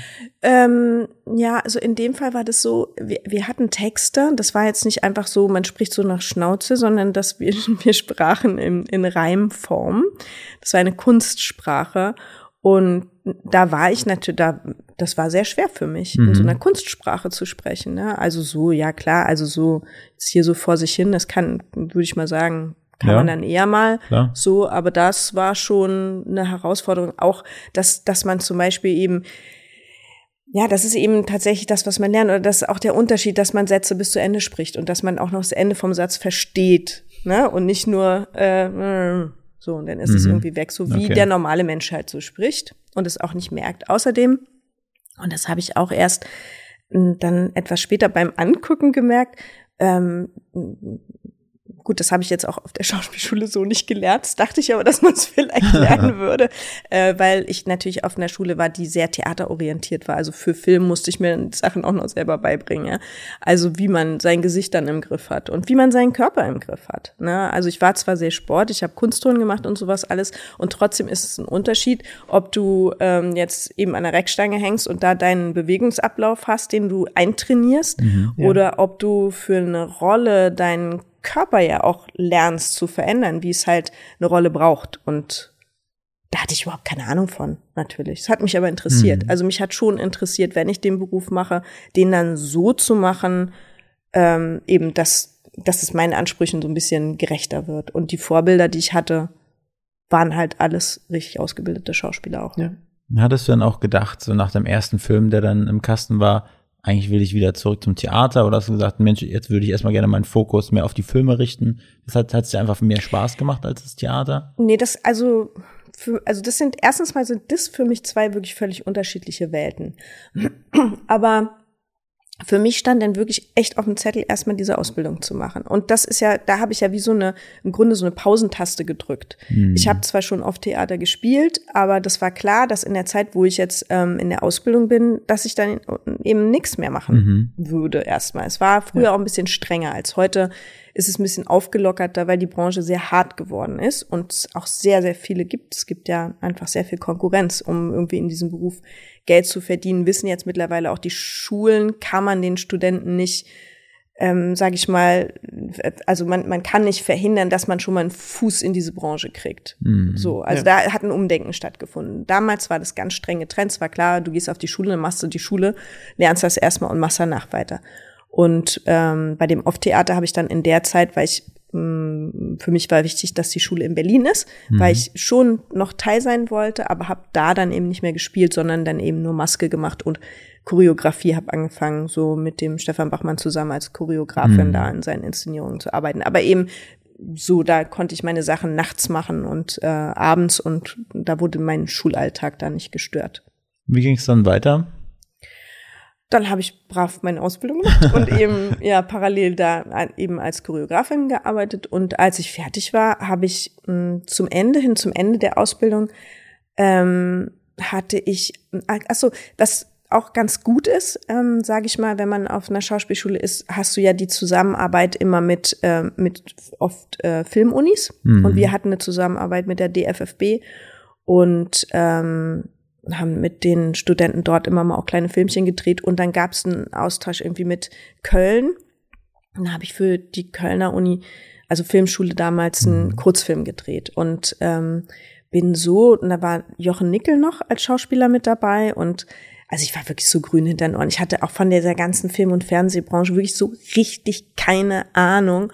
Und also ich bin da bei diesem Kurzfilmdreh und Jochen Nickel sagt so, ja Mensch, bei welcher Agentur bist du denn? Und ich hatte nicht mal Ahnung, dass man, dass es Agenturen gibt, dass man die braucht. Mhm. Allerdings gab es auch noch nicht so wie das war damals Anfang der 90er war es halt auch wirklich ähm, da fing das erst an es gab die staatlichen Agenturen ähm, und Sigrid Nayes äh, die ähm, von Above the Line die Agentin hat damals äh, richtig vor Gericht drum gekämpft dass sich Agenturen äh, legal privatisieren können. So, also das war war gerade im Entstehen, aber Ja. das gab es natürlich schon. Und äh, Jochen Nickel war so, ja Mensch, bei welcher Agentur bist du? Ich hatte keine Ahnung. Und dann bin ich zu seiner Agentur. Das war dann irgendwie eine ganz coole Agentur. Und dann kam schon zum praktisch zum Ende meiner Ausbildung, also kamen schon die ersten Castings rein, was natürlich ganz ganz gut war. Deswegen hatte ich dann einen super fließenden Übergang. Ich habe also dann ähm, relativ schnell da eine Rolle gekriegt in dieser RTL-Serie und Tschüss. Da hatte ich auch noch ein ähm, ja, also habe ich es mir auch selber noch sehr schwer gemacht, weil ich dachte, nein, ich muss jetzt hier erst meine Abschlussprüfung zu Ende machen und alles und ich kann jetzt nicht schon vorher anfangen. Und dann hat aber damals schon meine Lehrerin gesagt, nee, Gesine, komm, die Branche verändert sich, ist doch super, dass du da eine Hauptrolle hast, jetzt mach das mal, das kriegen wir schon hin. Und dann habe ich das aber tatsächlich parallel dann an den Wochenenden bin ich dann immer nach Berlin und habe noch meine Abschlussprüfung gemacht. Das war meinem Vater sehr wichtig, dass ich eine diplomierte Schauspielerin bin, glaube Ich meine, ist es ja auch. Ne? Man weiß ja nie, was Nee, mal für die passiert. Rente ist es Genau. ehrlich gesagt sogar super. Das war auch immer das Argument von meinem Vater. Für die Rente brauchst du einen Abschluss. Weil ich hatte ja schon mein Studium abgebrochen. Ne? Also er wollte jetzt schon, dass Mhm. da irgendwo ein Abschluss ist. Wie war denn so der Vibe in den 90er Jahren, so als junge Schauspielerin, die dann jetzt auch sozusagen die erste große Rolle, vielleicht aber auch so als Hauptrolle in so einer Serie, in so einer RTL-Sendung hatte? So war das, warst du dann da auf jedem roten Teppich unterwegs dann zu diesem Zeitpunkt? Warst du von jetzt auf gleich Schalter umgelegt?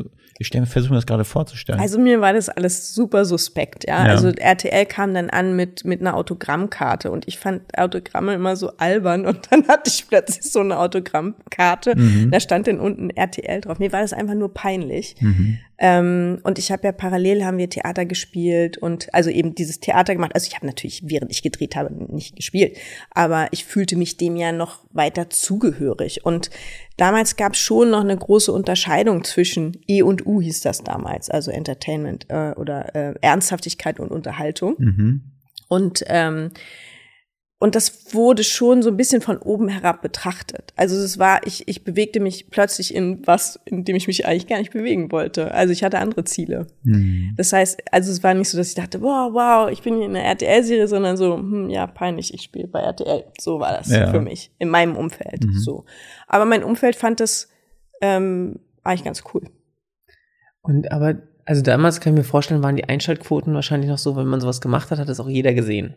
Oder? Ja, also da fing es schon an, also da, da gab's ja nicht nur drei Programme. Also so in den 80ern war das so. Da hat, Ja. wenn was lief, hat es jeder gesehen. In den 90ern spaltete sich das ja schon. Okay. Dann kamen dann die, äh, eben ja die Privaten dazu. Es gab die öffentlich-rechtlichen.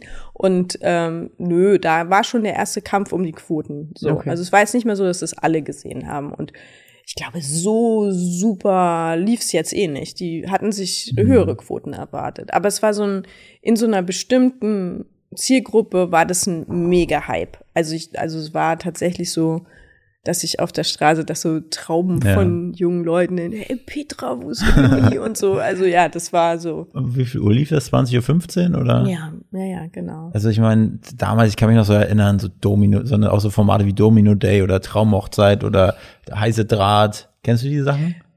Ja, wobei das sind ja, das sind Das, ja sind, das sind Shows gewesen. genau, Shows mit, genau. Mit Ritas genau. Welt gab's noch, ne? Das, Habe ich nicht gesehen. Ich bin mit Shows, bin ich, da bin ich wirklich raus. Das hat mich auch nie also interessiert. ich, für, mich war es halt so meine, meine, meine Kindheit und dann Ja. habe ich sowas geguckt. Aber das lief dann auch so auf RTL Ja, und so. genau, Ja, ja, genau, genau. Genau. Aber das lief dann tagsüber oder? Nee, auch abends. Ach so. Aber vielleicht kenne ich deine Sendung ja auch. Also jetzt, ich habe mal geguckt. Du bist so jung, ich Ja. weiß nicht. W- Wann bist du denn geboren? 88. Ja, du wirst nicht mit sechs schon und Tschüss gesehen haben. Da wär, weiß ich nicht, ob dich da so ein Ford Mustang so interessiert hat. Nö, Nee, Manta Manta. Mit Fuchsschwanz. Ja. Da warst du noch zu Ja, klein. genau. Ja. Aber es hat sich geändert. Was hat sich Jetzt bin geändert? ich groß. Ah, jetzt gefällt ja. Ja, das hat ja auch Kultstatus. Also ich werde auch immer noch, also das jetzt, wie lange ist das her? 30 Jahre leider Mhm. oder sowas? 20, 20, 25? Keine Ahnung. Lange her. Und ich werde trotzdem noch drauf angesprochen. Also Mhm. es gibt so Hardcore- und Tschüss-Fans irgendwie. Und du hast schon den Unterschied angesprochen zwischen Theater und Film. Hm? Ist es heute dann so, dass man zwischen beiden einfach so wechseln kann und das angesehen ist? Oder äh, wir haben uns vorher kurz drüber unterhalten und äh, für mich ist so, ja, Schauspieler, die großen Kinos muss irgendwie das Ziel sein. Aber es gibt natürlich auch Theater und ich kann diesen Stellenwert schlecht einschätzen. Warum macht man das eine oder das andere oder ich, äh, ich weiß nicht, wie es heute, ich glaube, das wirklich, äh, je nach Generation wird es unterschiedlich wahrgenommen. Ja. Also in meiner Generation hatte wirklich Theater eine enorme Bedeutung. Also auch eben meine ganzen Idole kamen aus dem Theater. Also die 90er ja. Jahre waren ja geprägt von Frank Kastorf an der Volksbühne in Berlin. Ne? Ich habe wirklich alles, was in der Volksbühne lief, habe ich mir angeguckt. Das war wirklich Status quo. Ne? Wenn man das nicht gesehen hatte, konnte man nicht mitreden. Ja. Ähm, und Henry Hübchen, Herbert Frisch waren meine Idole. Ne? Mhm. Also was Henry Hübchen da in den 90ern auf die Bühne gebracht hat, also das war für mich das Größte. Ähm, deswegen, also das war, also da gab's zu der Zeit in den 90er Jahren, gab's jetzt keine deutschen Kinofilme, die mich so hätten vom Hocker hauen können, wie das die Bühne konnte.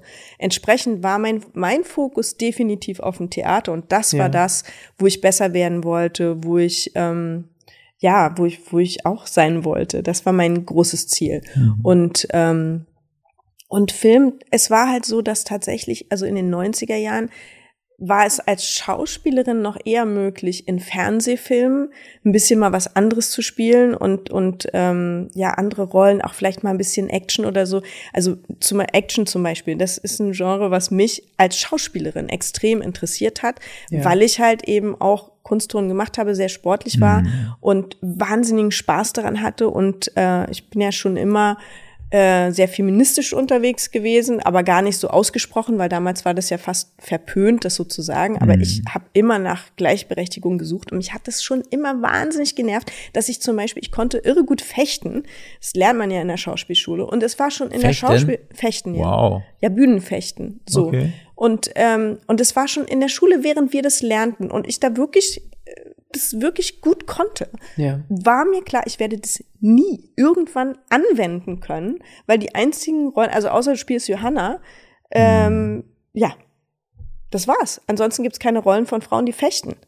So, also so dieser Frust, den hatte ich eigentlich immer und das war, das war so mein Fokus, dass ich dachte, wenn ich Film mache oder Fernsehen, dann will ich sowas machen, dann möchte ich eben was Körperliches machen, mhm. wo ich mhm. zeigen, ich wollte ja zeigen, was ich als so ja. drauf hatte.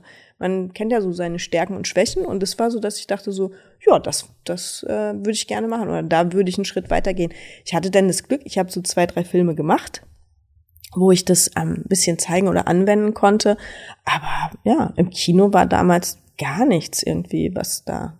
Was waren da so die, die meisten Rollen, die dir so angeboten wurden? Naja, also kommt noch dazu, angeboten, also ist jetzt nicht so, dass, ähm, dass einem, also ich glaube, es gibt so eine, eine wirklich eine Handvoll oder zwei Hände voll Schauspielerinnen, denen, die jetzt so, bei denen sich wirklich Drehbücher stapeln. Ich kenne persönlich eigentlich keine. Mhm. Mit allen Kolleginnen, mit denen ich spreche, auch von denen, von denen ich denke, so bei denen stapeln sich bestimmt die Drehbücher, die sagen, oh, ich habe seit einem Jahr nichts gedreht und wenn was kommt, muss ich machen, was kommt.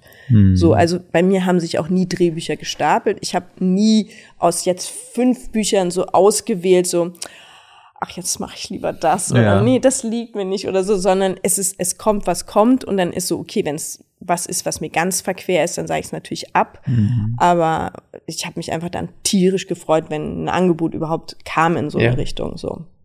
Okay. Wie, was war deine Frage?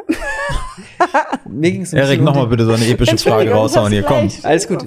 Vergessen. Äh, mir ging es so ein bisschen um den Unterschied zwischen Theater ja. und ähm, Film und wie sich das vielleicht gewandelt hat. Jetzt die erste, den ersten Teil hast du beantwortet, dass du damals sagst, deine Vorbilder waren definitiv im Theater. Mhm. Ähm, und könnte man heute zwischen Theater und Schauspiel äh, oder zwischen Theater und Film einfach so hin und her wechseln oder? Ja, klar. Ja. Also ich versuche das auch, also immer, ne? Also ja. ich habe das auch eigentlich, ähm, ich habe nur mal eine Theaterpause gemacht, als äh, meine Tochter so vier, fünf war. Da hatte ich, war ich noch als Gast ähm, in Basel am Theater. Ähm, und für die war es dann in der Zeit irgendwie so doof, wenn ich sie nicht ins Bett bringen konnte. Also mit dem Drehen, das war irgendwie fein. Ja. Ne, da war sie auch oft dann mit dabei und so, ne? Aber mhm. Theater, ja, war ich halt einfach nicht da. Und dann habe ich eine längere Pause gemacht. Und dann habe ich aber ab dem Moment, wo es für sie auch ein bisschen wurscht war, wer sie da ja. ins Bett bringt oder auch sie allein ins Bett gegangen ist, habe ich wieder angefangen mit Theater. Und ich versuche eigentlich immer, mh, mm, das zu kombinieren, weil wenn ich nur das eine mache, fehlt mir das andere. Und also so im Wechsel. Ja. Aber im Theater wäre dann auch alles so doppelt besetzt, dass man einfach sagen könnte, okay, die Nein. Rolle kann ich jetzt an. Okay. Nein. Das ist bei Musicals gibt es Doppelbesetzungen in ähm, Amerika ist ein anderes System, Ja. Mhm. aber bei uns gibt's das nicht. Nein, also wenn man umbesetzt wird, also das ist schon immer hart. Deswegen, also Ja. deswegen, wir funktionieren auch. Also als Bühnenschauspieler ist es halt auch das Problem, du darfst nicht krank werden, weil wenn du krank bist, dann weiß eben keine zweite Besetzung ist, Ja. Mh, dann fällt der ganze Abend aus. Ich hatte allerdings, manchmal gibt's so am, wenn man fest am Theater ist, gibt's natürlich schon, wenn jetzt jemand wirklich richtig schlimm was hat, äh, dann springt ein Kollege ein, meist mit Buch in der Hand oder so, versucht man das dann zu retten. Und das habe ich tatsächlich auch einmal gemacht. Äh, und zwar, das war ein Zufall für die Katharina Wackernagel ähm, an Hamburger Kammerspielen. Und zwar hatte ich das gleiche Stück, die gleiche Rolle vorher gespielt im Renaissance-Theater, in einer anderen Inszenierung aber Ja. Und hatte mir deren Version eine Woche vorher angeguckt. Also ich war in Hamburg, ich hatte es eben in Berlin gespielt und die Ja. spielten das in Hamburg.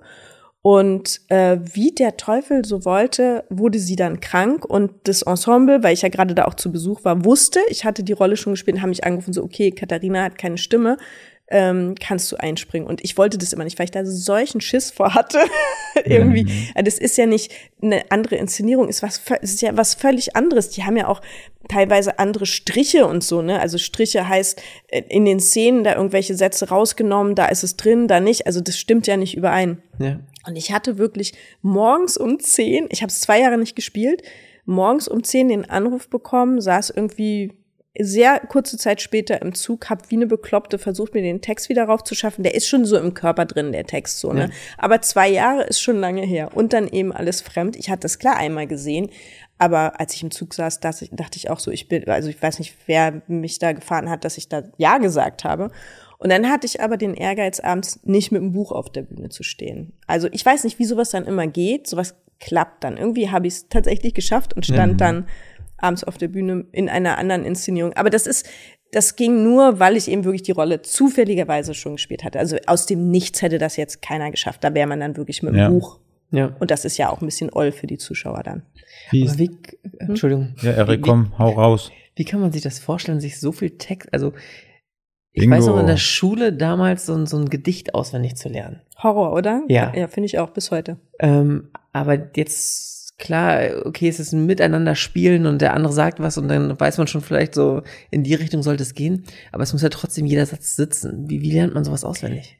Reine, reine Fleißarbeit. Und das ist, also ich kenne auch niemanden, der gerne lernt. Niemanden. Kein Ja. Schauspieler lernt gerne Text. Also die einen lernen besser, die anderen schlechter. Man hat so seine Tricks entwickelt. Ja. Also so zum Beispiel, es gibt ganz viele Kollegen, hilft mir auch, wenn man es selber schreibt. Also was für ein Lerntyp man halt ist. Aber es ist eine reine, fiese Fleißarbeit. Und du musst halt, bevor du an, zu den Proben kommst, den Text natürlich können, sonst kannst du nicht wirklich proben. Ja. Also Kollegen, die ungelernt kommen, ist super ätzend, ne, weil dann ja kann nichts entstehen. Ja. Und ähm, ja, also die Fleißarbeit macht man, bevor man probt. Und wenn, dann kann man den Text schon, wenn man kommt zu den Proben. Und wenn man dann probt, dann repetiert man das ja so oft und dann, dann geht es, dann verbindet sich praktisch der Text mit den Handlungen. Ne? Also so, wenn ich den und den Satz sage, gehe ich nach vorne, mache da meinen Kabolz und gehe wieder zurück und so. Und so geht das ineinander und dann hast du ja dieses, diese Körpererinnerung. Und so hat das auch mit dieser Übernahme funktioniert. Ne? Der Körper erinnert sich an Sachen. Ja. Ähm, aber wie, wie funktioniert das mit so einer Betonung? Also man kann ja alles monoton wie so eine, ne, wie so eine, Leier, wie so eine Leierkasten runterrattern. Na, das ist ja das, was man, das, was man tatsächlich in der Schauspielschule lernt. Es geht gar nicht um Betonung. Also Betonung ist natürlich wichtig. Also man muss einfach inhaltlich arbeiten. Man muss sich angucken, worum geht's? Was möchte ich, was möchte ich nach vorne bringen? Also worum, also einfach, damit ich den Satz verstehe. Ja. Die Voraussetzung ist natürlich, dass ich selber verstehe, was da verhandelt wird. Das hat man manchmal. Ich habe das manchmal, wenn ich, wenn ich ferngucke, schlechtes, Fer also schlechtes Fernsehen, dann sehe ich manchmal Kollegen, die selber gar nicht wissen, was sie da sagen. Das hört sich in meinen Ohren natürlich grauenvoll an. Ne? Ja. Also, also ich finde, man hört das. Und genau, darum geht's. Also eine inhaltliche, ist, also Proben sind inhaltliche Arbeiten. Ne? Man, man versucht zu verstehen, um was geht's da, was will ich erzählen. Und das erzählt man. Deswegen, man fragt sich nie bewusst, wie betone ich das jetzt? Die Betonung kommt ja automatisch, wenn ich weiß, was ich da sage. Mhm. Also sonst müsste ich ja jetzt, während ich spreche, mir immer überlegen, wie betone ich jetzt den nächsten Satz. Das mache ich ja auch Ja. nicht. Du musst halt irgendwie eins werden mit der, mit der Rolle, mit der Person. Und dann diese Mit dem, was Situation. ich erzählen ja. will, genau. Also was für eine, also genau, es ist, unterteilt sich in, was für eine Figur will ich erzählen. Das ist das eine, das ist natürlich meine persönliche Arbeit, ne? Was ist das für ein Mensch, den ich da erzähle? Und das andere ist, was will die ganze Gruppe, das ist dann die Regie und die Ensemblearbeit, was wollen wir insgesamt als Geschichte erzählen? Also bei klassischem Theater ist es ja so, die Geschichte ist ja schon hundertmal erzählt worden. Also es ist ein Stück, was weiß nicht, 200 Jahre alt ist. Also die Texte kennt man. Ja. Aber was ist das? Warum erzählen wir das jetzt nochmal neu? Warum wollen wir das jetzt zum, weiß nicht, wie viel hundertsten Mal erzählen? Da muss man ja eine Idee haben und da setzt man sich damit auseinander. Und was war die abstrakteste Rolle, die, in die du jemals schlüpfen musstest? Ich habe, ähm, als ich schwanger war, ähm, ein Amerika eine amerikanische Koproduktion gedreht, einen Kinofilm. Der heißt Fear.com und da spiele ich einen Zombie. Mhm. Und da musste ich zum Beispiel fliegen. Die habe ich, glaube ich, schon mal gesehen. 4.com. Ja, Ja. Ja, das ist, äh, es ist auch so ein Genrefilm, der sehr oft in diesen DVD-Charts irgendwie jahrelang in der Top Ten war. Okay. Ähm, kriege ich auch manchmal so, also Nachrichten von so Horrorfans. Das ist sehr lustig. Genau, da war ich ein Zombie und musste fliegen. Und da hatte ich einen, hatte ich einen ähm, japanischen Stunt-Koordinator, der vor, also wir haben das so gemacht, ich saß auf einer Leiter und ich hatte so ein schwarzes irgendwie Gewand an. Ich hatte ja eh so ein Horror-Make-up. Ich saß da jeden Tag sechs Stunden in der Maske und hatte, das war wirklich sehr irre, die, äh, den Howard Burger, das ist der, der Narnia gemacht hat, der, ich weiß nicht, wie viele Oscars der schon gewonnen hat. Also dieses Team hatte meine Maske gemacht, jeden Tag sechs Stunden. Und dann saß ich da mit meinem zerschnittenen Gesicht auf einer Leiter mit so einem schwarzen Umhang und der Stunt-Koordinator aus Japan sagte, jetzt müsse ich bitte so gucken, als wenn ich fliege. Nichts Gib mir, gib mir einen Joint, dann kann ich so gucken. Und ich war wirklich so, okay, ganz ehrlich, keine Ahnung. Ich weiß nicht, wie man guckt, wenn man fliegt, weil ich bin noch nie geflogen. Ich kann mir das auch nicht vorstellen. Wenn man selber die als Person fliegt. Ja, also genau. Also wenn man jetzt, sage ich mal, Fallschirmspringen oder so, man hat ja oder Achterbahn, hat man dieses Flattergesicht, so kann ich ja nicht gucken. Also keine Ahnung, auch weiß ich nicht, was für eine Geschwindigkeit dann am Ende die Ja. da rein, oder weiß ich nicht, es wurde ja animiert alles. Es war sehr strange. Also das war das ähm, strangeste, was ich spielen Aber es wäre eine coole Frage gewesen, wenn du gefragt hast, wie schnell. Ja. Wie schnell fliege ich denn? Und wenn du den Fans ge- zurückgeschrieben hättest, die dir geschrieben haben, sag mal, habe ich mich eigentlich verändert seit dem, seit dem Film? Ah, genau. ja, ja, genau. Nee, es, es äh, gibt auch in dem Film so Beauty-Shots, das war immer sehr lustig. Okay. Dieser, dieses Switchen. Ja. Ich war so ein Opfer von einem Serienmörder, der, ähm, der gespielt wurde von Stephen Ray. Das war äh, sehr toll. Den ich sehr verehrt habe, der Oscar nominiert war für Crying Game. Kennt ihr den Film? Mhm. ein Film, wo er sich in, in eine ähm, Transfrau verliebt und nicht weiß, dass das eigentlich ein Mann ist. Und ähm, Kann genau, schnell passieren. kann schnell passieren. Ja. Ja. War ein sehr, sehr toller Film. Und für mich war das unglaublich, mit Stephen Ray da zu arbeiten. Und er musste mich halt foltern. Also, äh, und dann habe ich ihn an der Premiere wieder getroffen. Es war sehr lustig. Und er war, er begrüßte mich so, oh Gott, Gesine, ich komme da nicht drüber, dass ich dir da so wehtun muss. Also der hat das als Mensch ganz schwer verarbeitet, dass er als Schauspieler Aber er hat also einen Folterer gespielt hat. aber das hast du dann auch am Filmset Schmerzen äh, Ach, um Gottes erfahren? Willen. Nein, nein, überhaupt nicht. Das nein, muss man dann aber, spielen können. Ja, aber das hat, der musste mir das Gesicht so zerschneiden. Das hat dem, das war für den irgendwie, das ist ein ganz sensibler Mensch.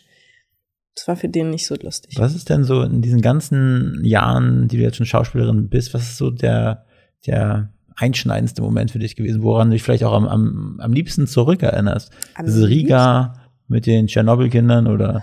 Nee, also Gott. So ein Moment, da, also es sind ja 30 Jahre, sage ich mal. so ein Moment. Drei Dekaden. Drei Dekaden, ja. Mein liebster Moment. Nee, Immer wenn das Geld aufs Konto geflattert kommt. Hm? Immer wenn das Geld aufs Konto geflattert kommt. ja. Ja, ich guck, ich, ich habe ja da so ein Ding mit Geld. Ich guck ja dann immer, ich weiß dann immer gar nicht, was kommt. Mhm. Also, ja. Okay. Was steht jetzt 2021 so an bei dir? Schauspiel, Theater. Also die, 2000, das hört sich so an, als hätten wir Januar. Die Saison ist zu Ende. Nein, ähm, no, also ich habe jetzt gerade abgedreht. Ich habe gerade in Berchtesgaden gedreht und ähm, Und jetzt als nächstes werde ich, äh, mache ich Lesungen. Mhm. Ähm, eine noch in Reutlingen und eine in Luxemburg. Das ist ein ganz, ganz toller Abend. Das heißt drei Frauen aus Deutschland. Das in, also wir spielen immer in unterschiedlicher Besetzung, aber in dieser Version sind es noch an Katrin Kramer und Barbara Auer, Mhm. die ich äh, liebe, diese beiden Kolleginnen und ähm, das, dieser Abend geht über Erika Mann, Else Lasker Schüler und äh, Bettine von Arnim und es ist also ein absoluter Herzensabend. Das ist ähm, einfach wunderschön, weil man wahnsinnig viel lernt. Hast du Hunger? Nö, eigentlich nicht, aber man weiß ja nie. ähm, genau, man lernt äh, viel über diese drei Frauen, ähm, aber lernen hört sich immer so, so, ja, so doof an, weil man will ja nicht in die Schule gehen. Es ist einfach irre unterhaltsam und ähm, so eine Mischung aus eben Emotionen und eben, dass man was lernt. Also für mich so die perfekte Mischung für so einen Theaterabend, eine szenische Lesung. Also passiert auch ein bisschen was.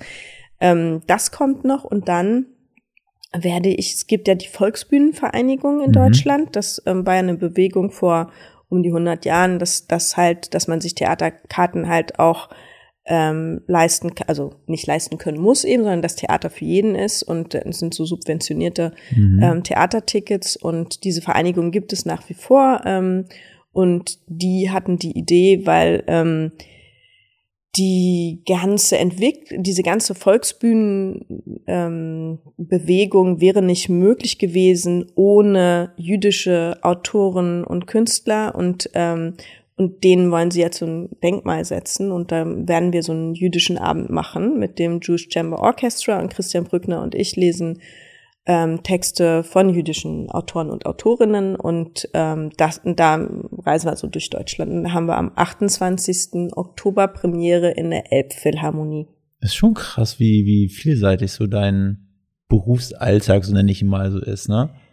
Also, ja, das ist, aber das, das war halt genau der Grund, weswegen ich auch damals gesagt habe, wenn ich das mache, dann eben richtig und mit Ausbildung, weil Ja. mir ja klar war, irgendwann werde ich älter und irgendwann werde ich eben nicht mehr äh, die Hauptrollen spielen können.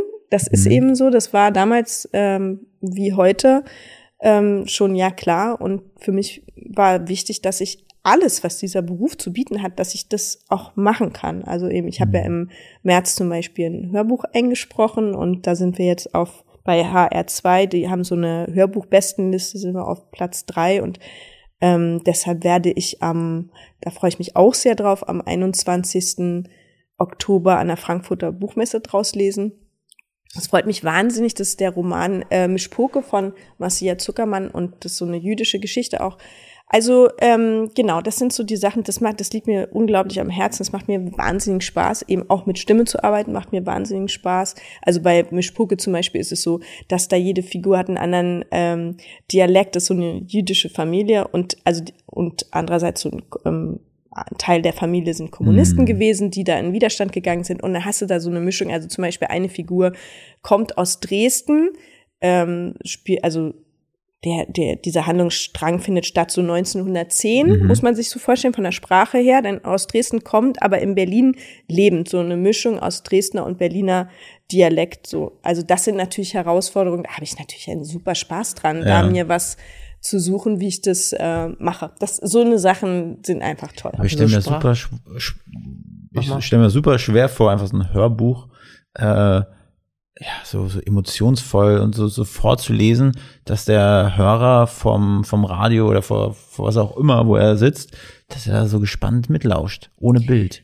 Also die, ich finde die Kunst, oder sagen wir mal, mein Geschmack ist ja eine Geschmackssache. Bei Hörbüchern ist immer, dass man, ja, dass man natürlich schon emotional reingeht und das auch so erzählt, dass man wirklich mittendrin ist in der Geschichte, aber nicht den Leuten deren Fantasie nimmt. Also bei mir ist es so, wenn, wenn es vom Sprecher oder von der Sprecherin her zu blumig ist, also zu krass ist, dann schalte ich so ab, dann, dann, da macht's bei mir zu, dann denke ich, nee, lese ich lieber selber, weil würde ich, also stelle ich mir Mhm. anders vor irgendwie Ja. so.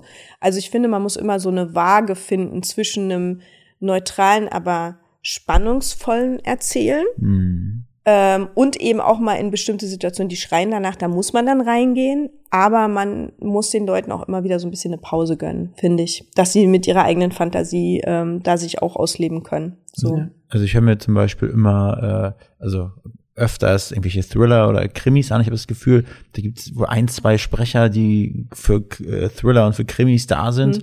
Und die höre ich auch immer, äh, Dietmar Wunder oder so fällt mir Mhm. jetzt zum Beispiel ein, den, der oft äh, so vorkommt als, als Sprecher. Und die Stimmen sind schon ziemlich krass. Der Freimund ist ja auch Schauspieler, müsste ich mich mal informieren. Naja, also sagen wir mal so, es gibt ja beides. Es gibt auch Schauspieler, die sich eben spezialisiert haben dann auf, Spre auf diesen Sprecherjob, die viel synchron machen und eben auch ähm, viel eben lesen, Texte lesen. Und natürlich, wenn man jetzt ähm, das sozusagen in seinem Fokus hat und du darauf spezialisiert bist, klar wirst du dann irgendwann hammergut. Das ist halt so. Ja.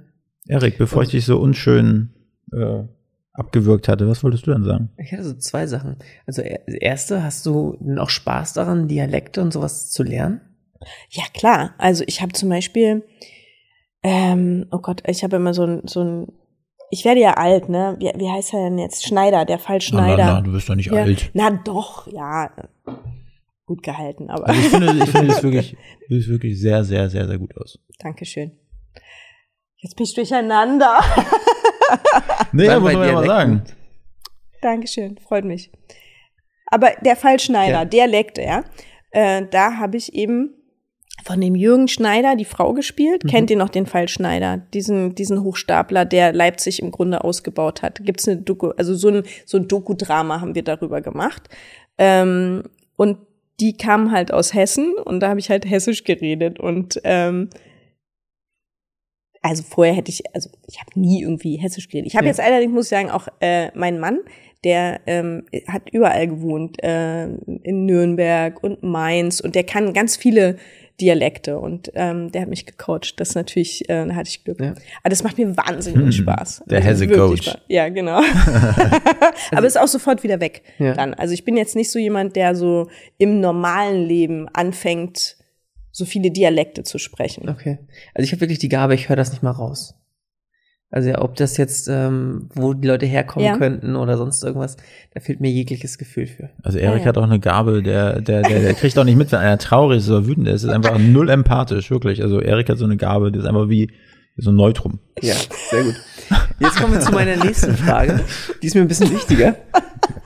Und zwar, ich würde ganz gerne eine YouTube-Serie starten, so eine kleine. Und ich habe die Texte dazu fertig. Ja. Wenn ich die vorlese, wird's grauenhaft. Hm. Wenn ich das selbst erzähle, wird's nicht unbedingt besser. Und jetzt ist, ich weiß immer nicht genau, wie, wie ich da rangehe. Würde ich, also, würdest du dir Stichpunkte machen? Würdest du die Texte auswendig lernen? Äh, Worum es dann geht, um das zu erklären? Also, Um, also du willst was pitchen.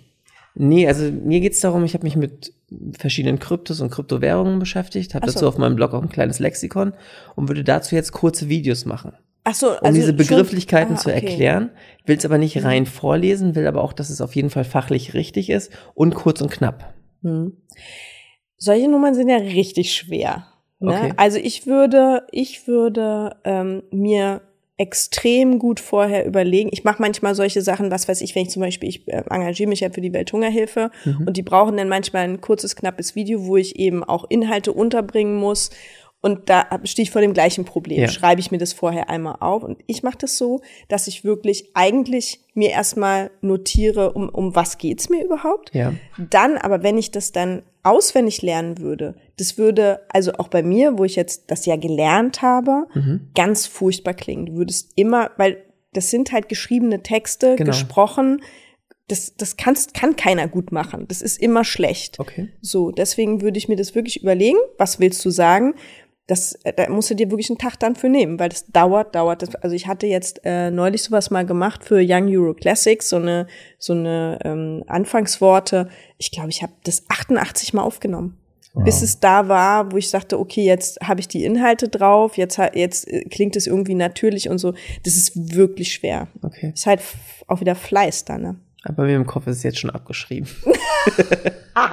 Wird nicht stattfinden. Aber der Erik, ich habe dich doch letztes Mal als Showmann bezeichnet. Ja. Also Erik, ich bin mir sicher, du wirst das richtig gut machen. Ich Irgendwann, wenn du halt so richtig im Thema drin bist, Ja. dann glaube ich, wirst du auch deine Routine damit entwickeln, ne? Ja, aber das ist das nächste Problem. Wenn man dann so drin ist, habe ich das Gefühl, gerade wenn es dann viele Begrifflichkeiten sind, die man nicht kennt und man Begrifflichkeiten verwendet, um die unbekannt sind, um einen unbekannten Begriff zu erklären, Mhm. wird es nicht unbedingt besser.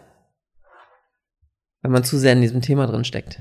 Ach so, da, du meinst, dass man gar nicht, äh, eigentlich gar nicht die, das erklären kann so richtig. Das ist, Genau. weil du hattest vorher gesagt, du bist so gut in Physik. Das ist, glaube ich, so ein. Ja, Physik ist immer noch verständlich. Bei Kryptos hört es dann irgendwie auf. Also bei kryptischen Währungen und ähm, da wird's. Aber es wäre schon gut, wenn wenn es jemanden gäbe, der das halt so für Dove wie mich zum Beispiel einfach mal so ähm, so erklären könnte. Es- das wäre schon sinnvoll. Es gibt ein paar gute, die das schon ganz gut machen. Ach so. Ich glaube, man könnte es aber ein bisschen besser machen. Ja, aber dann solltest du es probieren. Also da würde ich dich doch eher motivieren, das auszuprobieren. Wir schauen mal. Das ist aber auch ein Fuchs, ne, Erik. Der nimmt dich jetzt hier als Plattform, um seine Kryptoscheiße hier noch zu pushen. Das kann doch wohl nicht sein. Du altes Schlitzohr. Ich habe ja, hab ja gesehen, du bist ja auch auf Instagram unterwegs. Und ich habe dich, ich habe gesucht, aber da ist mir auch ein anderer Zukowski-Kanal noch über die Leber gelaufen. Steht das mit dir im Verhältnis? Ja, das ist meine Mutter. okay, krass. Ja, genau. Meine Mutter ist Künstlerin und äh, nachdem mein Vater leider verstorben ist, Anfang des Jahres, der war ja der Galerist meiner Mutter, haben wir überlegt, okay, wie, ja, was machen wir jetzt? Also so, ich bin, ich sehe mich jetzt nicht als Galeristin oder so, das könnte ich jetzt nicht übernehmen. Aber ich habe das mal ausprobiert und gesagt, okay, gucken wir mal, wie das, wie das läuft. Und das macht wahnsinnig Spaß. Also zum einen ähm, komme ich jetzt dazu, dass ich wirklich alle Bilder meiner Mutter einmal anständig fotografiere. Mhm. und äh, ich kenne natürlich alle ihre Bilder, das ist ja eine Arbeit von 30 Jahren, aber das ist lustig, jetzt ähm, an diesem Zeitpunkt meines Lebens, wo ich jetzt gerade bin, sehe ich die plötzlich auch alle völlig Mhm. anders. Und früher fand ich auch mal das eine oder andere Bild, hat mich dann eher so, hatte ich so eine Abneigung, also es war mir wahrscheinlich zu persönlich oder zu nah und das fand ich dann irgendwie doof und jetzt sehe ich das Bild und denke so, wow, was hat sie da eigentlich für ein geniales Bild gemacht? Also so mir, mir wird es eigentlich jetzt erst so richtig klar, es macht, macht wahnsinnig Spaß. Also ich mache das zusammen mit meiner Mutter und Mama? meine Mutter ist 78 und ähm, ist jetzt auch völlig begeistert ähm, über Instagram. Auch was sie als Künstlerin da für Möglichkeiten Ja. hat, Leute zu erreichen. Ne? Also wenn ich jetzt in meiner Story ein Bild von ihr poste, Mhm. dann gucken das eben 1700 Leute und wenn sie früher eine Vernissage hatte, waren da 40, 50 Leute, die sich gefreut haben. Ähm, sie kriegt halt auch persönlich so Rückmeldungen, ähm, Mhm. weil Leute dann sich die Bilder wirklich angucken und das interpretieren und dann Fragen haben und es gibt so einen richtigen Austausch und das ist was, was ich wahnsinnig schön finde. Erik, du bist ja unser Instagram-Profi. Da kann man auch einen Shop einrichten über Instagram. Ne? Da könnte man so, so eine, so eine Einkaufstasche aufs Bild packen und sagen, hier, Bild kaufen. Ja, grundsätzlich, also noch, äh, also das entwickelt sich so. Mhm. Also momentan nehmen wir das eher so wie so eine Galerie. Da muss man sich natürlich dann auch mit diesen ganzen, das ist ja wie überall, ne? Wenn es dann richtig ein Geschäftsmodell ist, muss man sich das alles nochmal, muss man sich nochmal ein bisschen genauer mit befassen. Mhm. Jetzt momentan ist es so klar, wenn das ein oder andere Bild verkauft wird, ist schön. Ja. Aber momentan geht's wirklich eher drum, zu zeigen, was da so ist. Ja. Also, äh, Community da draußen, auf jeden Fall einen Kanal abonnieren. Wie heißt der? Jutta, Jutta Zukrowski. Und deiner heißt Gesine zu Ja, du hast gesehen, Zukrowski. Genau, also einfach mal abonnieren hier. Jawohl, wir freuen uns. Ähm, Gesine, wir sind, glaube ich, fast am Ende. Wir sind jetzt schon, ja, so eine Stunde knapp, würde ich sagen, am Schnacken hier, wie man Ja. das im Norden so sagt. Ja, wir müssen noch mal übers Windeln wechseln reden. Eieiei. Windeln wechseln. Das hast du gesehen. Ich hab's nicht Oh. gesehen, ich hab's gehört. Aber hier mit Händewaschen und so. Ja. Also jetzt für, für alle die, die unsere Folgen da vielleicht vorher nicht gehört haben. Ich habe da so ein, bei, über Erik seine Woche erzählt, oder er hat davon erzählt und ja, da ist dabei rausgekommen, dass Erik seinen Sohn gewindelt hat und ohne Handschuh gearbeitet hat. Handschuhe, man muss ja nur anständig die Hände waschen. Das war, war aber eine Ausnahme. Das hat mich schon schwer geschockt. Das ist geil. Das finde ich gut. Es war mir ganz wichtig, dich Ja. da nochmal Ja. drauf anzusprechen. Vielen, vielen Dank dafür. Hast, hast du da vielleicht noch so als, als so richtige Expertin in diesem Bereich gesehen, hast du noch so ein paar Tipps an Ein paar? Tipps. Ich wollte dir sagen, es ist völlig normal, Ja. dass Jungs mit zwei Jahren noch Windeln haben. Oha. Das dauert eine Mädchen Weile. ist es nicht so? Auch, auch ehrlich gesagt. Aber äh, man sagt, dass man sagte, keine Ahnung, ob das stimmt, aber eigentlich brauchen Jungs immer ein bisschen länger als Mädchen. Deswegen, Ja. also es dauert noch. Er hat Lange. jetzt in der Kita jemanden, der ist älter, so ein Best Mhm. Buddy. Die gehen immer zusammen aufs Klo, deswegen läuft das ganz, ganz gut. Ja, ja, also der Anfang ist gemacht, aber bis dann wirklich nachts auch die letzte Windel dann, Ja. ne, das ist halt doch nochmal ein Weg. Ich habe ich hab Ich habe noch davon, eine größere, da läuft das schon. Ja gut, das immer mit älteren Geschwistern ist natürlich super. Genau. aber ich finde das ja auch gut bei Erik, der versucht es ja wirklich seinem Sohn auch anhand, anhand eines äh, Beispiels immer zu demonstrieren, wie das geht. Und Erik, und Erik hat ja auch wirklich noch eine, eine, eine Windel in seiner Größe. Und dann sagt er, und dann zeigt er immer, zieht er die aus, zeigt immer, guck mal hier, ist trocken, nichts passiert. So musst du es auch machen. Stimmt, Erik? Bestimmt. Das ist super. Ja. Aber gut, vielen Dank nochmal, dass du es aufgegriffen hast. Ah, sehr gerne. Gesine, äh, also seid ihr, seid ihr durch mit dem Windelthema? Für die ganze Geschichte einfach die letzte Folge nochmal hören. Okay. ähm, wen hättest du gerne als nächsten Gast bei uns auf diesem heißen Stuhl sitzen? Mm, ähm, Sarah Wiener. Sarah Wiener. Sarah Wiener ist äh, nicht nur, du guckst so, als kenn, würdest du sie nicht kennen. Nee, Wiener, also ich bin ein Fleischer. also eine Wiener kenne ich. Das sind immer die Sachen, die mich so schocken, ne? So am Älterwerden. Dass du so, so, gerade bei so Personen, die für mich so selbstverständlich Ja. sind, wo ich mir gar nicht vorstellen kann, dass es da eine Generation gibt, die nicht automatisch wissen, wer das ist. Das schockt mich immer. Also Sarah Wiener ist eine sehr bekannte Köchin, Mhm. die ähm, Wiener Köchin. Ja, okay. Ja, die eben aber auch ähm, für Österreich, für die Grünen im Europaparlament sitzt und sehr viel, äh, was Thema Land, grüne Landwirtschaft, äh, Nachhaltigkeit, also sie ist dann wirklich eine, eine Wahnsinnskämpferin. Und die hat in der Uckermark einen äh, Bauernhof, der heißt Gut Kerke. Also sie ist mittlerweile hat sie die Restaurants nicht mehr. Das ist, hatte sich leider durch Corona erledigt. Ähm, aber Gut Kerko ähm, läuft noch und sie ist ja eben in Brüssel da ähm, eben immer fürs EU-Parlament. Und sie ist eben eine Kämpferin für unsere Zukunft gegen den Klimawandel und das schon seit Jahren. Und ähm, genau, und von der hole ich mir auch immer eigentlich alle Tipps, was Ernährung Hm. und äh, überhaupt nachhaltiges Leben angeht. Und die kann ich euch Richtig empfehlen. spannend. Ja, super spannend. Das finde ich ein richtig gutes Thema. Ja, ich auch. Und Mhm. die ist, äh, aber wo wohnt sie? Na, entweder in Gut Kerko Mhm. oder in Brüssel. Ja, also müsste man vielleicht so. so Wenn sie hier ist, naja, die ist schon auch in Berlin immer unterwegs. Ja, sie hat okay. auch in äh, Mitte irgendwo, haben, also ich weiß nicht, ob sie den noch haben, aber ich glaube, äh, eine, einen Metzger, Okay. wo es halt äh, richtig gute Wurst gibt. Sie hat die beste Wildsalami. Mhm. Beste, wirklich beste Wildsalami, die es gibt hier in der Gegend. Ja, jenseits des Amazonas. Ja, so weit würde ich gehen. Nee, aber wo, wo du gerade meintest, weil äh, ich den Namen nicht zuordnen konnte, mir geht das auch so. Ich habe letztes Mal auch gerade mit Leuten erzählt, die sind dann, glaube ich, nur zehn Jahre jünger Mhm. als ich. Und da redet man allein so von Fernsehserien oder von irgendwas, wo man denkt, das ist doch, gehört doch zum Allgeme Mhm. ja, das, Allgemeinwissen das dazu. müssen die doch wissen. Ja, das ja. gibt's doch nicht, dass man das nicht kennt. Ja. Ja, genau. das ist bei Sarah das tut Das wirklich- wird einfach mehr. Das wird, je älter man wird, desto mehr Mhm. hat man das und Wir lesen einfach noch weniger und dann passiert das nicht. Dass die weniger wissen als wir. Das ist auch, ja, das ist Ja. auch eine richtig gute Möglichkeit. Mhm. okay. Gesine, ähm, gibt's noch was, was du noch loswerden willst, was wir vielleicht noch nicht so Wann sendet ihr denn die Sendung?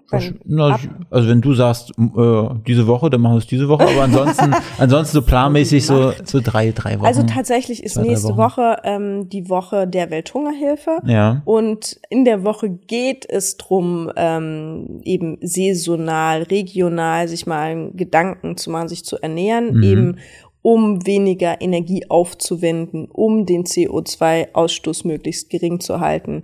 Und ähm, das ist, ja, da würde ich jeden, also ich würde mich freuen über jeden, der sich damit ähm, auseinandersetzt, der es halt noch nicht gemacht hat Mhm. Ähm, oder was zum Beispiel Wasserverbrauch angeht, ne, was wir so täglich, wenn die Dusche läuft und wir waschen uns die Haare, dass wir uns mal Das vielleicht ist- das das Wasser ist so abstellen krass, ne? und solche Sachen, ne? Also eben, dass man anfängt, also jetzt gerade weil eben nächste Woche diese Welt, Woche der Welthungerhilfe ist, Ja. ähm, haben wir uns das so zum Motto gemacht, darauf nochmal aufmerksam zu machen. Ne? Also ich war vor paar Jahren in Karamoja, Uganda, wo es eben ja kein fließend Wasser gibt. Da tragen die Frauen teilweise kilometerweit irgendwie fünf Liter Kanister auf dem Kopf. Und seitdem gehe ich sehr bewusst mit dem Thema Wasser zum Beispiel um. Mhm. Ne? Also ähm, ich dusche viel weniger. Ne? Also ich mache wirklich, also aus diesem Grund, ich dusche einmal die Woche so ordentlich und ansonsten mache ich Katzenwäsche. Es reicht, ist auch Am viel besser für die, ja, Ja. ist auch viel besser für die Haut, davon mal abgesehen, aber solche Sachen, dass man einfach ganz bewusst mit dem Thema umgeht, weil Äh, klar, wir haben jetzt äh, hoffentlich bald eine Regierung, die sich um das Thema kümmert, Mhm. aber wir sollten halt auch jeder selber mal gucken, was er Mhm. machen kann. Und es ist oft ganz einfach, wir wissen es nur einfach nicht, deswegen Ja. einfach mal. Wenn meine Mutter, mein Vater, die, also wenn ich die frage, wie, wie oft duscht ihr im, im Jahr, vielleicht ein, zwei Mal, weil es wirklich so ist, die sind damit einfach aufgewachsen, Ja. sich nur am Waschbecken zu Ja. waschen. Und ich habe Kumpels, die kommen aus, wo kommen die her? Ich glaube, einer kommt aus Tunesien. Äh, und wir waren gemeinsam unterwegs und wir haben dann geduscht. Und der hat mich dann so angeflammt, warum ich dann das Wasser laufen lasse. Ja, ne? genau. Weil die sind das einfach gewohnt oder er war das Ja. gewohnt, das Wasser auszumachen. Was, was vielen ja auch nicht bewusst ist, dass, also, das, das kommt ja einfach so aus dem Hahn. Viele machen sich ja natürlich überhaupt keinen Kopf Ja. darum. Auch ähm, zum Beispiel, wenn das Wasser warm ist, ne? was Mhm. das für ein Energieaufwand ist, das Wasser zu heizen, ne? was, was jeder Einzelne allein dann eben dadurch ähm, sparen kann, ist unglaublich. Mhm. Ja, einfach. Jetzt, weil halt die Woche Ja. ist, wäre ja ein Anlass, dass man mal extra noch mal ein bisschen nachdenkt. Machen wir. Dankeschön. Schön gerne. Also Gesine, vielen, vielen Dank, dass du bei uns warst. Danke Ja. auch. Äh, Dank. Und ja, wir werden, äh, wir können ja nächste Woche, wenn das soweit ist, gibt es ein spezifisches Datum? Oder ist es eine ganze Nee, ist die Woche? ganze Woche, die ganze nächste Woche. Dann werden wir doch da mal unseren Beitrag auch in den Stories packen und sagen, Ed Gesine Zukowski. Super. Ja, Ne? genau. Ich werde natürlich auch zum Thema was machen. Ja, okay. Schön. Also dann. Super. Danke euch. Vielen War Dank. schön. Bis, Ja, ja, nee, schon gut. was war? Ach, ich wollte eigentlich nicht, ich hab's vergessen. Nee, eigentlich wollte ich äh, jetzt zum Ende der Sendung frage ich meist immer noch so, hast du noch so ein paar Secrets, so, so irgendwie so ein, zwei coole Restaurants in Schöneberg oder ein cooles Theater, was du äh, uns empfehlen würdest, wo man auch richtig coole ja, Ja. Theaterstücke sehen kann? Theaterstücke, also ja, Schaubühne, Volksbühne nach wie vor, ne? Mhm. Also sind schon so die Orte, wo man gute Sachen sehen kann. Und ähm, in Schöneberg, es gibt äh, Hohenstaufenstraße, Ecke Goldstraße, gibt so einen ganz kleinen Koreaner. Mhm. Das ist so ein, eine koreanische Familie, Mhm. die wahnsinnig toll kochen.